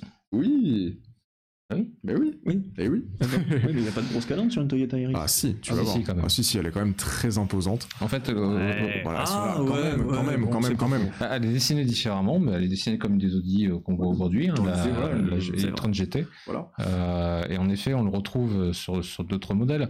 Donc la Peugeot en fait partie. c'est- Mm. Ils l'ont fait dès la 407, hein, il me semble. Bah, c'est vrai que oui, Euh, oui, c'est 307, c'est vrai. c'est vrai. 407, une des deux. 407, je crois. ouais, Quoi, les immenses bouches, ouais. là ouais, les bouches qui ont commencé C'était la, grossir. c'était la 107 en 2005, je crois, qu'il Ah, il y a eu il y a eu la inauguré 407 première. avant. Il me Alors, c'est vrai que la 407 en 2004, la était- 407 en 2004, La la 107 407 était en 2004. encore très grosse, enfin encore plus grosse visuellement, mais euh, non, non, elle est là et c'est marrant parce que Peugeot finalement euh, les a abandonnés à un moment ces calandres-là. A raison. Il y, a, il y a quelques années justement, on avait par exemple la 308 de 2013 Mmh, qui avait une beau. calandre là très très fine, et là bah, progressivement ils reviennent à des calandres un peu plus grosses. Et je suis curieux justement de voir à quoi ressemble la- ressemblera la nouvelle Peugeot 308 qu'on évoquera jeudi. Je pense que la calandre sera aussi assez imposante. Il y a, il y a Lexus également qui est évoqué dans les commentaires, bien sûr. Alors, on- on- Lexus, c'est évidemment l'exemple, l'archétype de la grosse calandre. On, on l'a pas choisi parce que Lexus bah, est un constructeur premium. Oui, et effectivement, le Lexus en fait mais partie. qui a permis aussi de généraliser finalement euh, ce dessin dans, dans certains pays, Mm. parce que euh, notamment aux États-Unis, euh, Lexus, il me semble qu'ils vendent aujourd'hui plus de voitures qu'Audi. Euh, C'est possible. Tout Donc euh, c'est encore plus marquant. Euh, après, il y a différentes façons d'interpréter. On a parlé de la Samsung aussi, euh, SM7, qui avait aussi une calandre euh, immense, qui n'était pas tout à fait jolie. C'était un beau bitume, oui, c'était un beau parpaing. oui, ils l'ont affiné, par la suite pour accueillir le, le nœud papillon. La- le pire, c'est la Toyota Avalanche. Je suis assez d'accord. C'est pas nécessairement très beau, mais c'est pour, mieux avaler la- l'air, tout simplement. Et puis au milieu, on voit du coup la, la Seat Leon qui, qui n'a pas une si grosse calandre en soi. Pour autant, euh, cette calandre elle a quand même grossi ces dernières années chez Seat. Et c'est surtout pour montrer ça que- qu'on vous a choisi la, la Seat Leon. Et puis aussi parce que bah, Seat est un constructeur généraliste. Mais Mais- toujours est-il que bah, cette tendance-là, des calandres béantes, Mm. bah, on a l'impression qu'elle est toujours là et qu'elle continue de s'intensifier alors que euh, on a de plus en plus de voitures électriques et que il n'y a, y a pas besoin, ou en tout cas beaucoup moins besoin, de refroidir le moteur électrique. Donc, a priori, ces calandres-là, à l'avenir, n'auront pas d'intérêt, si ce n'est esthétique ou, pas esthétique, encore ça se discute, mais je crois, et Guillaume, tu, m'arrêteras si je me trompe, que euh, certains clients, et notamment sur le marché chinois, euh, trouvent que la calandre, que en gros, plus la calandre est imposante, et plus ça montre finalement le statut social, et ça peut, euh, finalement renforcer l'identité de la voiture. Bah oui, parce que ça, devient un décorum en fait. Mais finalement, on retrouve ces traces-là dans le passé. Quand on dit euh, elle a mis en place sur un de leurs concepts dont j'ai oublié le nom, c'était un magnifique coupé. Nouveau Larry, non Non, si, c'était. Nouveau Larry. Non, je crois que c'était avant. Bon, Ah. Bon, bref. peu, peu importe, c'est vraiment un hommage au, au calandre du passé. Euh, ces énormes radiateurs dans les années 30, euh, qui étaient surplombés en plus de, de statuettes en général. Euh, et oui, une grosse calandre et une grosse barre chromée au-dessus. Euh, bah voilà, c'est dans l'imaginaire automobile, la grosse calandre, bah c'est pour refroidir un gros moteur qui a Voilà, beaucoup de puissance. Euh, c'est tout ce discours-là en fait qui est caché derrière cette euh, calandre. L'immense calendre auquel tu penses, c'est le concept de 91, le Rosemeyer Oui.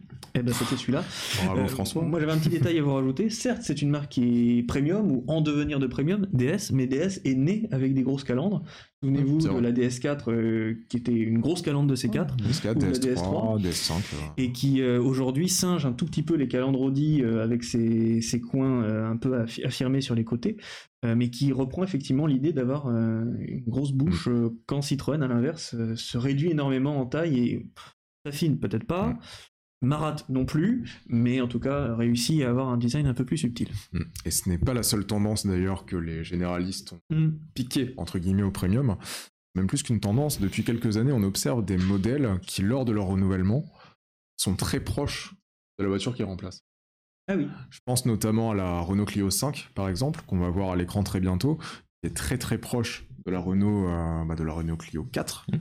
Et euh, cette mode-là, entre guillemets, cet effet de style-là, on le retrouvait surtout au départ chez les constructeurs allemands. Alors on pense à Volkswagen, mais aussi euh, chez les marques un peu plus premium, comme Audi, euh, BMW, Mercedes. Et là, bah, effectivement, quand on voit une Clio 5, on la compare, bon là on n'a pas, on pas la, photo, la photo avec, mais si on la comparait avec une Clio 4, bah, clairement, on ne verrait pas tant de différence que ça au premier abord. L'idée derrière tout ça, c'est faire en sorte que le client du modèle précédent n'est pas un, véhicule totalement démodé. Mm. Donc une, espèce de continuité. Et effectivement, dans le premium, quand on investit euh, 70, 80, 100 000 euros, eh ben, on n'a pas envie que six mois après, notre voiture soit démodée par le modèle qui la remplace. Enfin, le cas de la Clio est un peu particulier, parce que Renault n'est pas coutumier du tout du fait de copier son style d'une génération à l'autre. Et Moi, j'avais même intitulé mon, mon article, euh, mon essai de cette Clio, la Super Clio. Parce que, souvenez-vous, le seul cas où une voiture a été remplacée par quelque chose qui était très proche, c'était la 5 versus la Super 5. Et qu'à l'époque, la Super 5, c'était très très mal porté par rapport à la 205. Faut-il y voir euh, une répétition de l'histoire avec euh, le match 208 deuxième génération avec euh, cette Clio 5 Reste que le dilemme chez les concepteurs de Renault a été d'avoir une Clio 4 qui, au fur et à mesure des années, se vendait de plus en plus. Ouais. Donc comment tuer une poule aux œufs d'or que vous savez que vous allez Bien devoir sûr. remplacer, notamment parce que en termes de plateforme, de sécurité à bord, de sécurité passive, elle n'est plus du tout à la page. En termes de qualité, d'ailleurs, elle ne l'a jamais été. Mais le défi de Peugeot, qui est aujourd'hui euh, reconnu pour avoir un style bien incisif sur sa 208, sans leur faire offense, c'était presque plus simple. Ils savaient que leur 208 était en fin de vie et qu'il fallait tout refaire. Hmm. Bah, ils ont tout refait, point barre. Effectivement, voilà, oui, Renault était pieds et poings liés avec l'idée que s'ils allaient trop loin, ils allaient peut-être voilà, encore c'est ça. C'est aussi une question de contexte. C'est une question de contexte, c'est le contexte de la 208 est quand même plus favorable aujourd'hui. Il faut pas oublier qu'elle est proposée en électrique, pas la Clio, qui a une concurrence qui est la Zoé. Donc il faut plutôt comparer globalement. Ouais. Euh, c'est c'est très compliqué aujourd'hui. La Renault 5 à l'époque, mais comme la Clio 5 finalement, euh, changer totalement de, de soubassement. Euh, la Renault 5, la Super 5, euh, nouvelle plateforme, euh, moteur euh, transversal, Transversal. euh, sur la Super 5. Le châssis a, a duré longtemps, il a servi à la Twingo, il a servi à la Cli- première Clio, Hmm. Euh, donc il a quand même servi de base à Oui. pas mal de choses. Euh, Il a même servi de base à l'Express qui a duré jusqu'en 98. c'est vrai. Décidément. Donc ouais, il y a, y y effectivement quand même une, une question de contexte et par rapport à la BMW série 1 par exemple qui est évoquée par Stick Campagnard dans le chat, euh, finalement BMW en changeant de génération de série 1 a euh, changé de dire, De de- plateforme. d'architecture, de plateforme. Oui. On est passé d'un modèle propulsion à un modèle traction. Donc forcément, ça a fait changer au passage le, le design du modèle. Donc il y a des exceptions, bien sûr, et même parmi les premiums. Et les moteurs transversaux aussi. Et les moteurs transversaux, voilà, vraiment une vraie grosse révolution technique. Mais globalement, c'est vrai qu'on a quand même cette tendance-là à aller vers des modèles qui s'apparentent un peu plus à, à des gros restylages, euh, bah, un petit peu comme la Zoé, effectivement, qui est évoquée dans, dans les commentaires, qui n'est pas une nouvelle génération, même si le, le restylage est profond, mais c'est bien un restylage justement. Mais la, la euh, Golf qu'on citait tout à l'heure, aujourd'hui, euh, ça reste une grosse évolution de la précédente. Ouais. Euh, Il disait même à un certain moment entre la 5 et la 6 que c'était en fait des demi-générations, Oui. même s'ils changeaient tout de l'extérieur, puisqu'entre la 5 et la 6, la seule pièce commune c'était le pavillon. Oui, les vitrages Premier- étaient euh, très proches. Alors j'a- j'avais deux, ces deux générations dans la même teinte Oula, dans ma copropriété Hmm. et je les croisais tous les jours et c'est vrai qu'on côte à Ouais. côte on voyait très bien le- la filiation. Oui, oui. Bon après il faut, il faut dire que la Golf 5 était un peu loupée. Donc ils avaient intérêt à rentabiliser leur, leur investissement. C'est- c'est c'est personnel comme point de vue. Je, moi, Non, je- non, non, mais, la euh, Golf non, F1. en Ah, mais le Ah ah, je très critiquée. D'accord. euh, Ça a été la moins fiable de toutes les Golf, avec la Golf 4 aussi, Ouais. qui n'était pas une référence du tout en quelque Non, mais en termes de style, elle avait marqué son Ouais. époque, la Ah oui, Golf oui. 4, contrairement à la 5. Et Oui. il y avait eu un petit retour en arrière, ils ont su se rattraper. Hein. Complètement. D'accord, bon bah ça, ça de toute manière c'est effectivement euh, propre au golf, c'est vrai que vraiment s'il fallait retenir un modèle qui a l'habitude de faire ça, bien la golf, hein, d'évoluer finalement très peu en termes de- d'esthétique par rapport à la génération qu'elle. Il y aura peut-être la Peugeot 308 du coup, euh, qu'on réévoquera, je le redis encore une fois jeudi du coup. On va la découvrir Euh, euh, voilà, jeudi on va la découvrir jeudi. n'est-ce pas Euh, Rendez-vous à tout à 4h fait. du matin sur notre site web si vous le voulez. Voilà, pas ici, hein, pas sur Twitch, on vous rassure, Twitch ce sera à 19h qu'on en parlera. Voilà. Et ce n'est pas la nouvelle Mais, euh, Peugeot 300. Mais bon voilà, là c'est bien l'ancienne que vous voyez. On, on devrait en tout cas de, de- de ce qu'on a pu apercevoir euh, déjà de, de la voiture à travers les, les différents spy shots, etc. etc., euh, on, on devrait quand même garder un design général assez, assez similaire, mais on en reparlera jeudi, bien sûr. On n'a pas choisi la meilleure photo, hein, ça la met pas en Non, valeur. mais voilà. C'est la photo. Mais le restillage était pas beau. hein. C'est son dernier, mais ça c'est son ultime haussing, c'est une mise à jour euh, l'an passé, avec cette teinte qui est inédite et quelques variations teinte est il me bien. semble, sur la calandre. C'est- ouais, mais ça reste une très belle voiture. C'est effectivement le tout dernier. Alors, maintenant qu'on a vu ces, ces, ces sujets-là esthétiques euh, qui ont pu se retranscrire chez les généralistes et qui venaient à la base des, des premiums, on, on- on va finalement se poser une autre question de savoir s'il n'y a pas finalement une nécessité pour les constructeurs généralistes de, de- de tendre véritablement vers les premiums pour se faire une place entre les low cost, les marques low cost, et les premiums justement. Et euh, pour, euh, pour illustrer cette, cette question-là, on peut prendre justement l'exemple de Peugeot euh, qui, qui a été montré à l'écran via la, via la 308, puisque ça fait pas mal de temps déjà, pas mal d'années que Peugeot amorce sa montée en gamme. Euh, l'affirme, l'assume ouvertement, on le voit à travers leur, leur campagne de communication, à travers leur, leur, leur, leur positionnement tarifaire aussi, Voilà, qui ça, évolue, leur qui augmente surtout, voilà, quand même. Et puis à travers, bah voilà, aussi des, des, des modèles comme la Peugeot 508, qui est vraiment, euh, qui a été positionné, on va dire, assez haut de gamme, quand même, assez premium, euh, notamment par rapport à une Renault Talisman. Donc voilà, il y a, y a- y a tous ces, tous ces enjeux-là. Et même Renault également, qui, euh, lors de sa Renolution, sa grande conférence de presse pour annoncer son, son plan produit, euh, au revoir McPhillis, merci. Et à Euh, jeudi.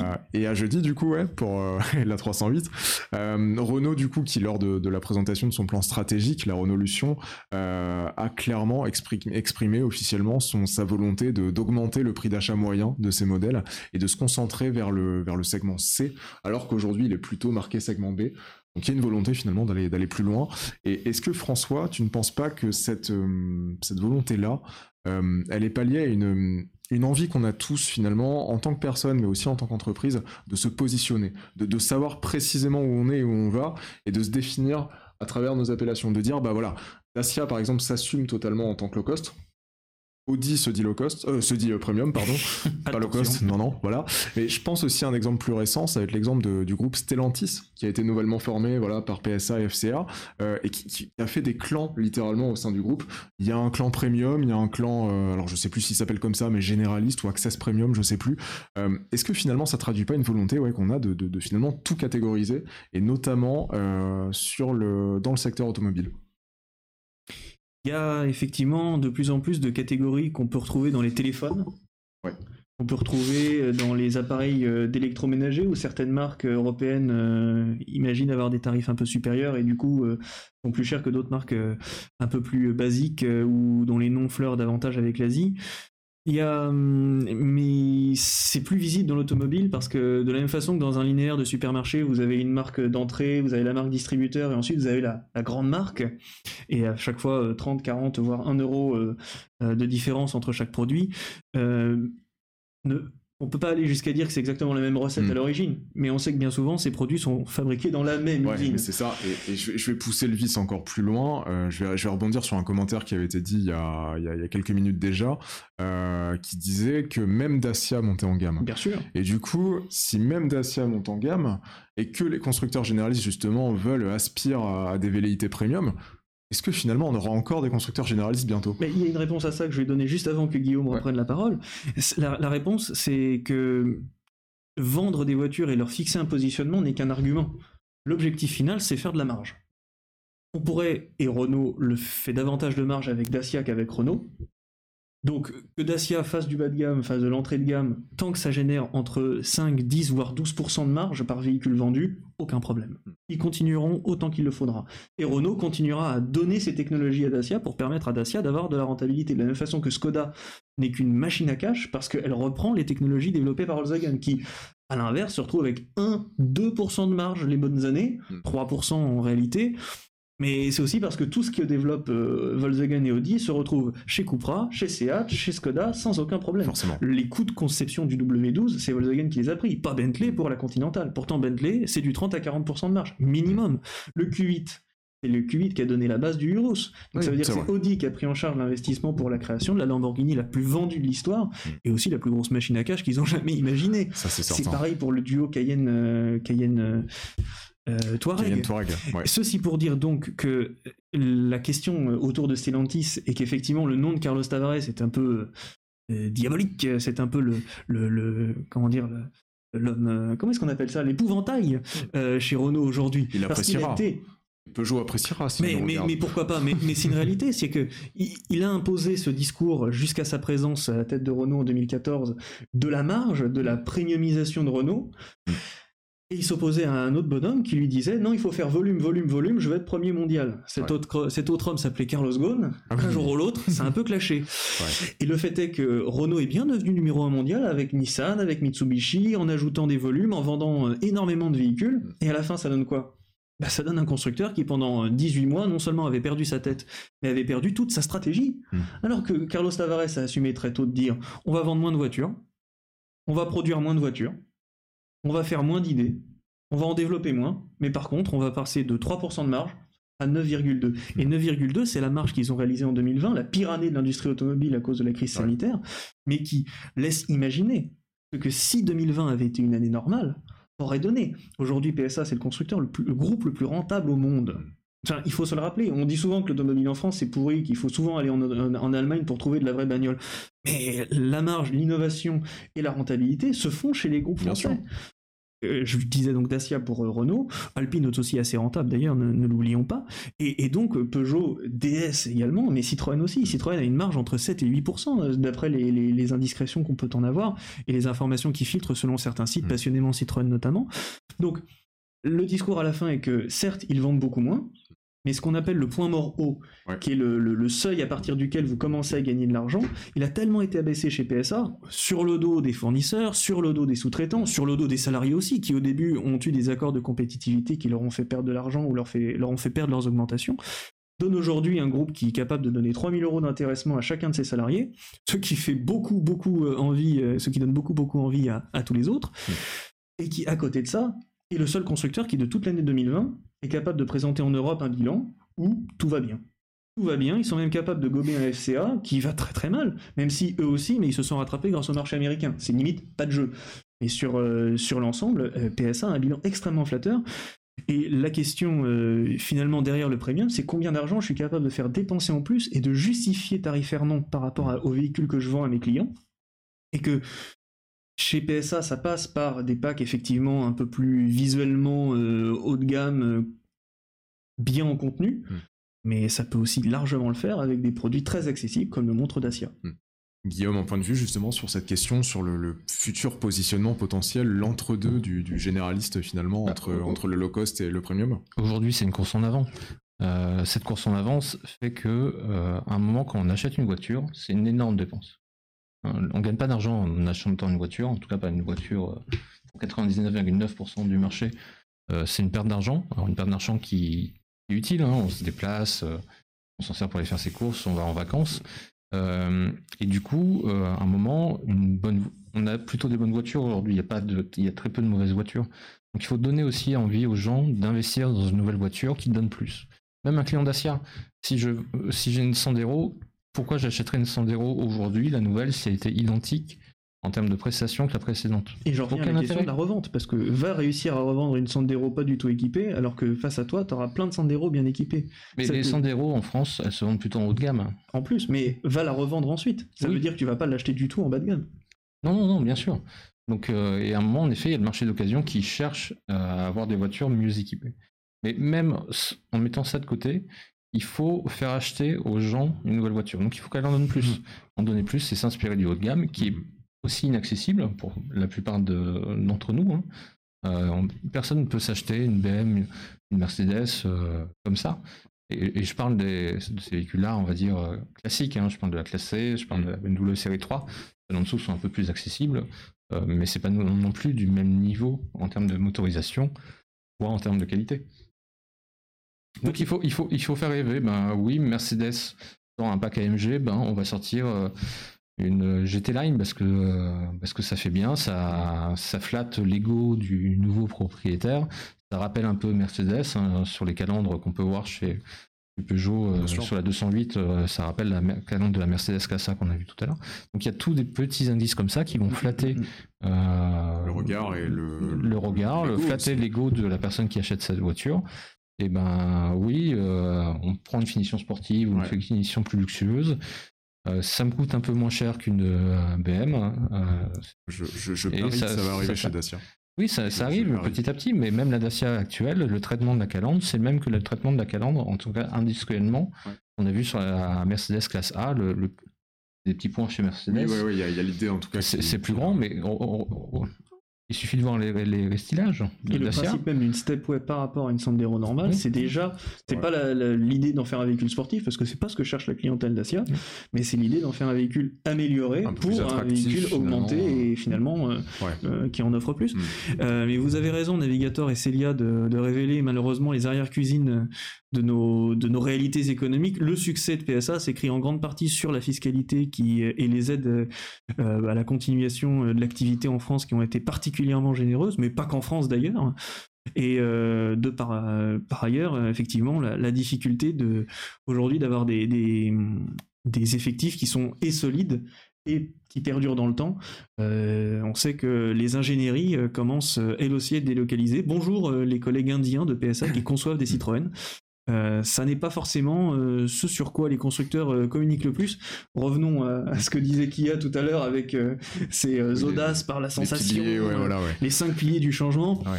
Gageons que les piliers du changement de, de- que ce soit de Kia ou, ou de PSA évoquent rarement euh, ce genre de d'arrière-cuisine qui ne sont pas forcément très belles. Alors François, je, je vois que l'heure Ah. tourne. Ah oui. Juste avant la, la conclusion que tu nous as promis avec de la BMW X6, Je promets. je voulais montrer à l'écran un, un véhicule français que tu adores et que tu possèdes, Oula, la Renault Avantime. bah, j'espère qu'il va démarrer demain matin celui-là. Ça va saigner si c'est pas le cas. Regarde comme elle est belle en bleu comme ça.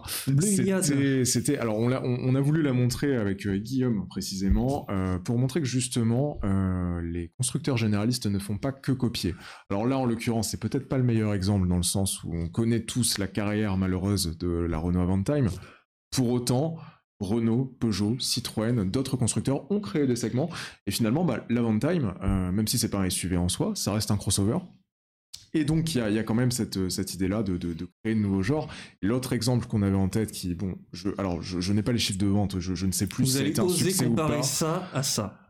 Franchement, je. Non, tu, attends, mais tu, tu Alors, sais tu- même pas, tu- tu sais même tu- pas ce qu'on va montrer après. Si, parce sais- que j'ai lu le Ah, descriptif de la suite. ok, c'est ça. Alors, on va ça. pas, on va pas comparer, mais en fait, il y a un Non, pas la véhicule- C3 pluriel. c'est- Ça, non, c'est une non, voiture non, intelligente. Mal vrai, conçue, mais c'est vrai. intelligente. Non, mais il y a- il y a- en fait, c'est c'est assez marrant avec le modèle qui va arriver. Oh non. euh, et tu parleras de Non, l'Avantime mais c'est- après. ça n'a euh, rien à soir. voir, c'est juste dans l'idée, dans l'idée de créer un segment. Voilà, Mais en fait, avec un, quand on regarde l'histoire, et on, on aurait pu aller chercher encore plus loin que les années 90-2000, Mm. mais il y a un concept de voiture qui est connu pour être la voiture la plus laide du monde, euh, Mon cœur qui, je pense, est juste arrivé trop tôt, mais c'est le Pontiac Aztec. Ah Ah non, mais le Pontiac Aztec, c'est c'est tendance. Ah non, ça c'est accepté. J'avais cru que vous alliez me parler du Sangyong Action. Mais oui, parce que c'est c'est la suite. Euh, enfin, mais le, le Pontiac Aztec, c'est- là, c'est- alors là, c'est une version euh, déjà un peu restylée, euh, parce que les pare-chocs sont beaucoup plus peints que la première génération. Euh, mais en effet, quand on regarde ce profil, euh, on voit un SUV coupé. Mm. Bah oui. Euh, on voit des doubles rangées de phares à l'avant qu'on retrouve quasiment partout et bien bientôt chez, chez, euh, chez BMW. Le jeu de mots est très bon, Pontiac Ouais. Aztecs. Je crois que tu as de la concurrence, François. Pas d'imitation de. Jean Castex ici. Voilà. En plus, euh, chez, chez General Motors, il y avait plus puisqu'il y avait son, son frère de chez Buick, dont je viens d'oublier le nom. En classe Euh, non. Euh, qui était beaucoup plus laid. Ah oui. Euh, mais en fait, ça donne des bases de ce qui a été fait après. Effectivement, il y a le SsangYong Action euh, qui est sorti 5 ans plus tard, parce que celui-ci est sorti en 2000. Il y avait aussi une silhouette de coupé, Ouais. et le BEM Il est arrivé après. vrai. Donc je ne dis pas que c'est ce- ces deux modèles qui ont, qui ont inspiré euh, BMW ou d'autres marques, mais il y a quand même quelques similitudes, Ouais. plus ou moins réussies, hein, bien sûr. On- Moi, j'ai un petit faible pour l'action, parce que je trouvais qu'il allait loin dans la démarche. Moi, il me plaisait beaucoup. Euh, L'Aztec, euh, il n'a pas très bien fonctionné, hein, il a quand même duré euh, Oui. 5-6 ans. Euh, c'est la pleine plus- époque où General Motors n'était incapable de faire quelque chose de rentable de toute façon. Il faisait des effectifs négatifs, négatifs, négatifs. Mm. Des, exer- des exercices négatifs. Voilà, après, peut-être que la- le défaut aux États-Unis, c'est de l'avoir Ouais. commercialisé sous la marque Pontiac. Euh, mais euh, oui, c'est le rendez-vous, tout à fait. Euh, En tout cas, ça montre quand même que voilà, euh, les constructeurs généralistes américains, français euh, Ont tenté. Peuvent créer, on tente, tente, Et, de- la question de navigateur est excellente. Si Mercedes avait produit l'Avantime, aurait-il connu le succès? J'ai allé plus loin. Euh, Ose-t-on critiquer ces, bla- ces blasons Euh, Il y a des raisons Oui, de, les emplafonner quand euh, BMW nous gratifie de calandres qui ressemblent davantage à des, à des nez de bœuf. Euh, quand Mercedes fait une qualité d'assemblage et de colorimétrie de ses véhicules qui, qui, qui ferait perdre les yeux à un peintre, c'est un petit peu son outil de travail avec ses mains. Mais le fait est que il y a une capacité de ces marques à proposer des véhicules qui parfois n'ont rien du tout d'innovant. Je pense au Q3 Sportback. Déjà, le Q3 déjà n'est Ah. pas très innovant, mais alors le Q3 Sportback encore moins. Et pourtant, ça marche. La classe A, la première classe A, sa plateforme était complètement mauvaise, était d'un manque de dynamisme et d'un manque de précision de conduite terrible. Reste qu'à la fin, Ah quel est l'étalon de la, de la catégorie des compacts Dans l'idée, c'est les classes A, c'est pas les 308 qui sont pourtant plus efficaces. justement, on, peut aussi avoir le regard inverse et se dire qu'il y, a des- il y a des fois où les constructeurs allemands ont tenté et où ça n'a pas marché. Et la question, justement, à la base, c'était de dire est-ce que le Renault Avantime aurait mieux fonctionné s'il était chez Mercedes? Bah, Pas forcément, parce que dans les mêmes années, par exemple, il y a eu le Mercedes Classe R, tout qui n'a rien à voir avec un Avantime, mais qui n'a absolument pas marché. Et à la fin des années 90, sur un tout autre euh, format, il y a eu l'Audi A2, par exemple, aussi, Oui, qui n'a absolument pas fonctionné. Donc, oui, oui, oui. voilà, oui. il y, a- il y a- il y a finalement des fois où les constructeurs Chez- allemands premium se sont, euh, bah, sont, Se sont gaufrés. se sont gaufrés, voilà. On peut le dire et, et on peut le rappeler parce que ça s'oublie facilement que Ouais, la faut- qualité allemande dire. a, a osé sortir des plastiques qui étaient 100% durs sur la 2 et d'une fiabilité électronique à, à faire pâlir un, un lecteur VHS euh, des mauvaises années quand il s'était refusé à la douane dans les années 80 et où il pourrissait sur place dans le port du Havre. Non, non, c'était vraiment terrible. Mais bon, que dire? Il est, fait, il est vrai que ces constructeurs-là, je pense, aujourd'hui bénéficient d'une forme d'indulgence. Et aujourd'hui, Oui, euh, Renault a relancé son Arcana dans- au milieu des années 2000 ou au début des années 2010. Donc au plein moment où il y avait un BMW X6, on aurait dit Renault sans inspiration copie BMW et le fait avec un véhicule dérivé d'un modèle russe. Mais lisez aujourd'hui les articles de presse, on n'en est pas très loin. Heureusement qu'on arrive à cette idée que c'est une compacte améliorée, qu'elle répond à un segment de marché qui est naissant. Mais la critique est tellement simple, alors qu'en réalité, qu'est-ce qu'a fait BMW avec son X6 si ce n'est euh, rentabiliser l'investissement de création du X5 Ils ont pris une autre carrosserie, certes c'est cher en tôlerie, mais en même temps ça coûte beaucoup moins cher si vous arrivez à en vendre et que ça Mm. vous permet de vendre euh, toute la plateforme technique. Le X5M ne serait pas, n'aurait pas vécu avec le, sans le X6M, etc.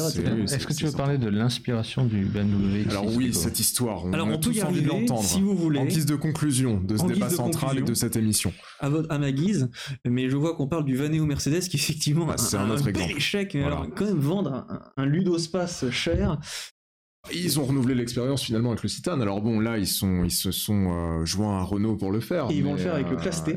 Ce sera le futur voilà. c'est la, la Voilà. dernière Mercedes Ça va. Renault commune. Ça va limiter les frais, mais toujours est-il que voilà, ils l'ont refait.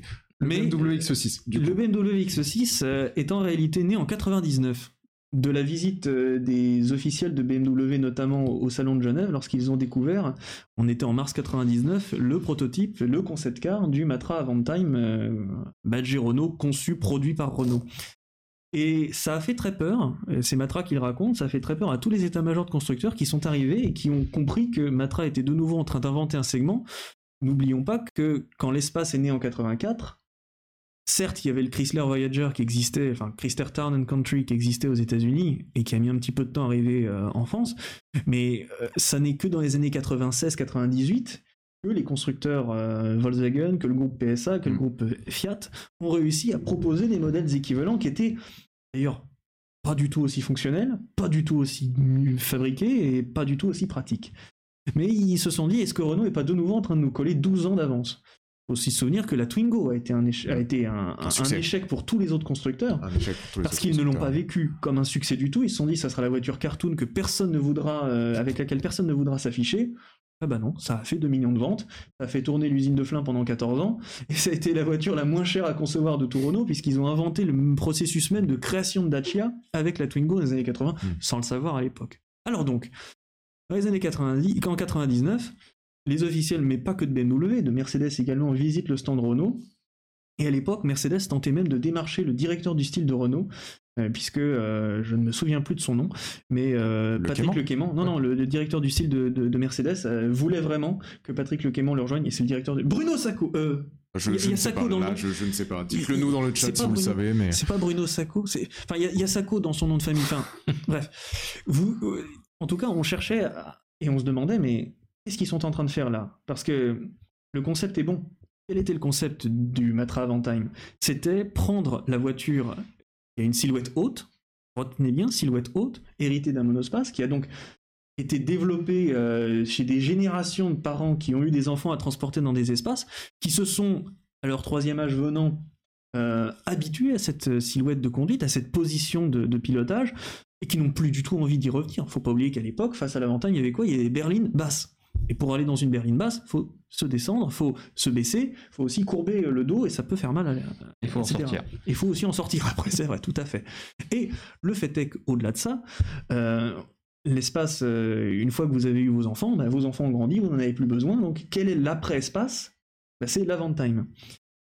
En Et la réflexion était très bonne. La réflexion était très bonne. Elle est d'ailleurs validée par toutes les études marketing à l'époque. De 97 à 99, Renault va proposer souvent un prototype de Renault euh, silhouette coupée haute, euh, parce que Matra avait développé des 94, un concept car autour d'un monospace de luxe silhouette haute et à trois portes.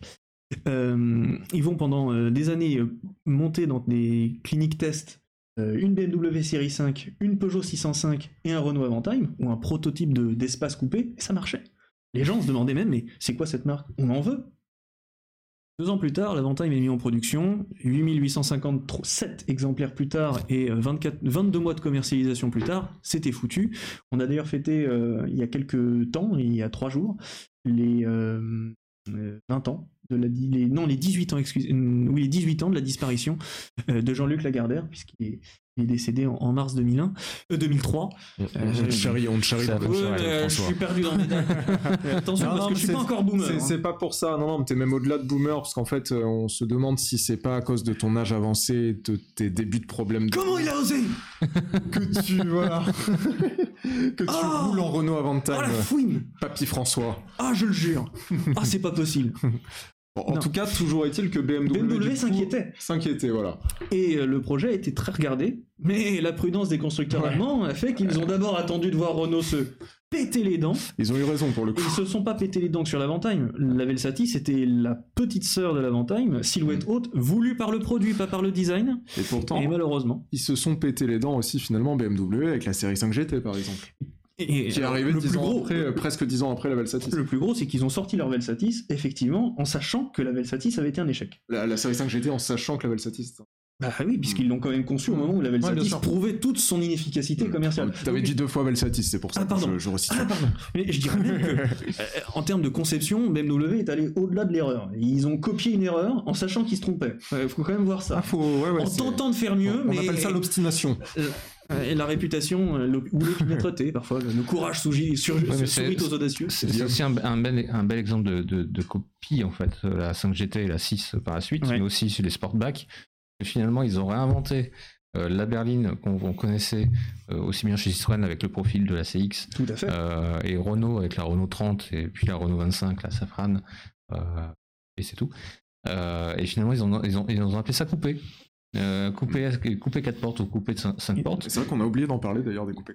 Bah, Parce que c'est Mercedes, même- l'initiateur du, du genre, et qu'on qu'on retrouve, euh, qu'on retrouve un peu chez les généralistes. La Je pense à 508. 508, la Ouais. Volkswagen Arteon. Arteon, qui est En fait, c'est une juste- gamme de Volkswagen. Oui, c'est- une vraie interprétation si vous regardez bien. Alors, l'Arteon, pour moi, c'est un retour à la Passat initiale qui avait, Oui. qui avait un profil de bicorps. Hein. Une Audi 80, à- à- alors pas à Lyon au début, parce qu'elle avait quand même une malle, mais elle était bicorps en tout cas. Mm. Euh, mais effectivement, chez, D'autres constructeurs, c'était un peu moins logique. Alors l'Audi avant, euh, avant c'était plutôt une berline 5 portes euh, qu'un break. Euh, sport, Sportback, tu veux dire Non, non, avant. L'avant, au début, c'était plutôt une déclinaison. Ah La première Audi 100 avant, c'est une berline 5 portes. Oui, oui, d'accord. après, c'est devenu un semi-break dans les années 80 pour devenir vraiment des breaks. Et quand on regarde la 6 avant ah aujourd'hui, elle a un profil euh, quasiment de s'importe. Hein, euh, Donc il y, a des marques un peu plus légitimes, mais c'est vrai que quand on regarde euh, les voitures françaises des années 70-80 et qu'on pense que l'Avantime a fait réagir des marques premium, bah, c'est ça la démarche qui est intéressante. Et finalement, aujourd'hui, les marques premium sont peut-être source d'inspiration, mais la retourne. Hein. Évidemment. On verra dans quelques années. Mais est-ce que la retourne a retourné? Parce que pour en terminer avec Matra, dans les derniers mois de son existence survivante, il avait été envisagé que BMW puisse lui, confier une étude. Euh, il faut savoir que ben, ils avaient bossé avec BMW pour la Z1 notamment. Mmh. Et euh, est-il à penser que BMW a fait un petit tour dans les bureaux d'études, comme Apple avait visité les bureaux d'études de Xerox, et puis s'est dit tiens, il y a eu un projet d'Avantime avec euh, une version un peu crossover, avec une roue de secours à l'arrière, une forme d'Avantime Conquest. Est-ce qu'ils ont vu ça? Est-ce qu'ils se sont dit que bah, ça serait peut-être pas mal pour leur SUV américain, le X5, d'en tenter une version encore plus chic? Et malheureusement, euh, l'essai s'est traduit et s'est transformé, mais pas chez la bonne équipe. Euh, clin d'œil à nos amis euh, du 15 de France qui se sont fait malheureusement gratter un essai à la fin, de à la fin du crunch et, et, qui ont perdu le match. c'est comme ça, bien souvent, il y a une phrase qui, qui, est exacte, hein, qui est souvent rapportée dans les, dans les cas d'école marketing. Avoir raison trop tôt, c'est d'abord avoir tort. Bah, c'est malheureusement très juste. Merci François pour, euh, cette histoire-là, euh, qui va marquer la fin de notre émission de ce soir et de ce débat central. Merci à toutes et à tous d'avoir été autant, autant investis dans le chat aujourd'hui au top, tout simplement. On vous donne rendez-vous, deux rendez-vous précisément, mardi prochain pour une nouvelle émission de plein phare, où on devrait plutôt parler de low cost pour le coup, puisque François, tu auras l'occasion d'essayer demain, si je ne m'abuse, la Dacia Spring. Et eh oui, est-ce qu'une électrique peut faire le printemps On le eh ben vérifiera avec la Spring. Super jeu de mots. Tu nous en parleras en tout cas la semaine prochaine dans ah plein phare. Et on sera le printemps en plus. Et on sera le printemps justement, effectivement. Mais vous avez compris tout le, Mais oui, c'est parfait. On espère que Dacia sera au rendez-vous. On leur propose d'intervenir. Hein. Je, voilà, nous serons là pour euh, essayer d'attirer leur intérêt. Absolument. Et d'ici là, jeudi, donc à partir de 19h, on sera là pour parler de la Peugeot 308 avec sa chef de produit. Et puis j'ai un dernier rendez-vous parce que c'est de l'autopromo, mais qui, euh, qui, concerne des gens qui sont euh, très bien et, qu'il faut suivre. Il se trouve que euh, vous aurez compris que les transports publics m'intéressent et que l'un des débats qui est en train de surgir dans l'opinion publique aujourd'hui, c'est la gratuité. Faut-il rendre les transports gratuits comme on le fait à Dunkerque? Comme on le fait depuis des années dans d'autres métropoles. Le Luxembourg l'a fait depuis peu. Comme on commence à y réfléchir, enfin le Luxembourg ils sont riches, euh, ou comme on commence à y réfléchir dans d'autres villes. La question euh, se pose d'ailleurs au régional, que ce soit pour les franciliens ou pour partout ailleurs, parce que ce sont des autorités organisatrices régionales qui euh, déterminent et la billettique et la tarification et le développement de vos transports. Je ne rentre pas dans les détails pour vous dire que le 23 mars, juste avant plein phare, à 18h30 et vous pourrez nous les quitter à 18h à 19h15 pour ensuite nous rejoindre si ah vous voulez.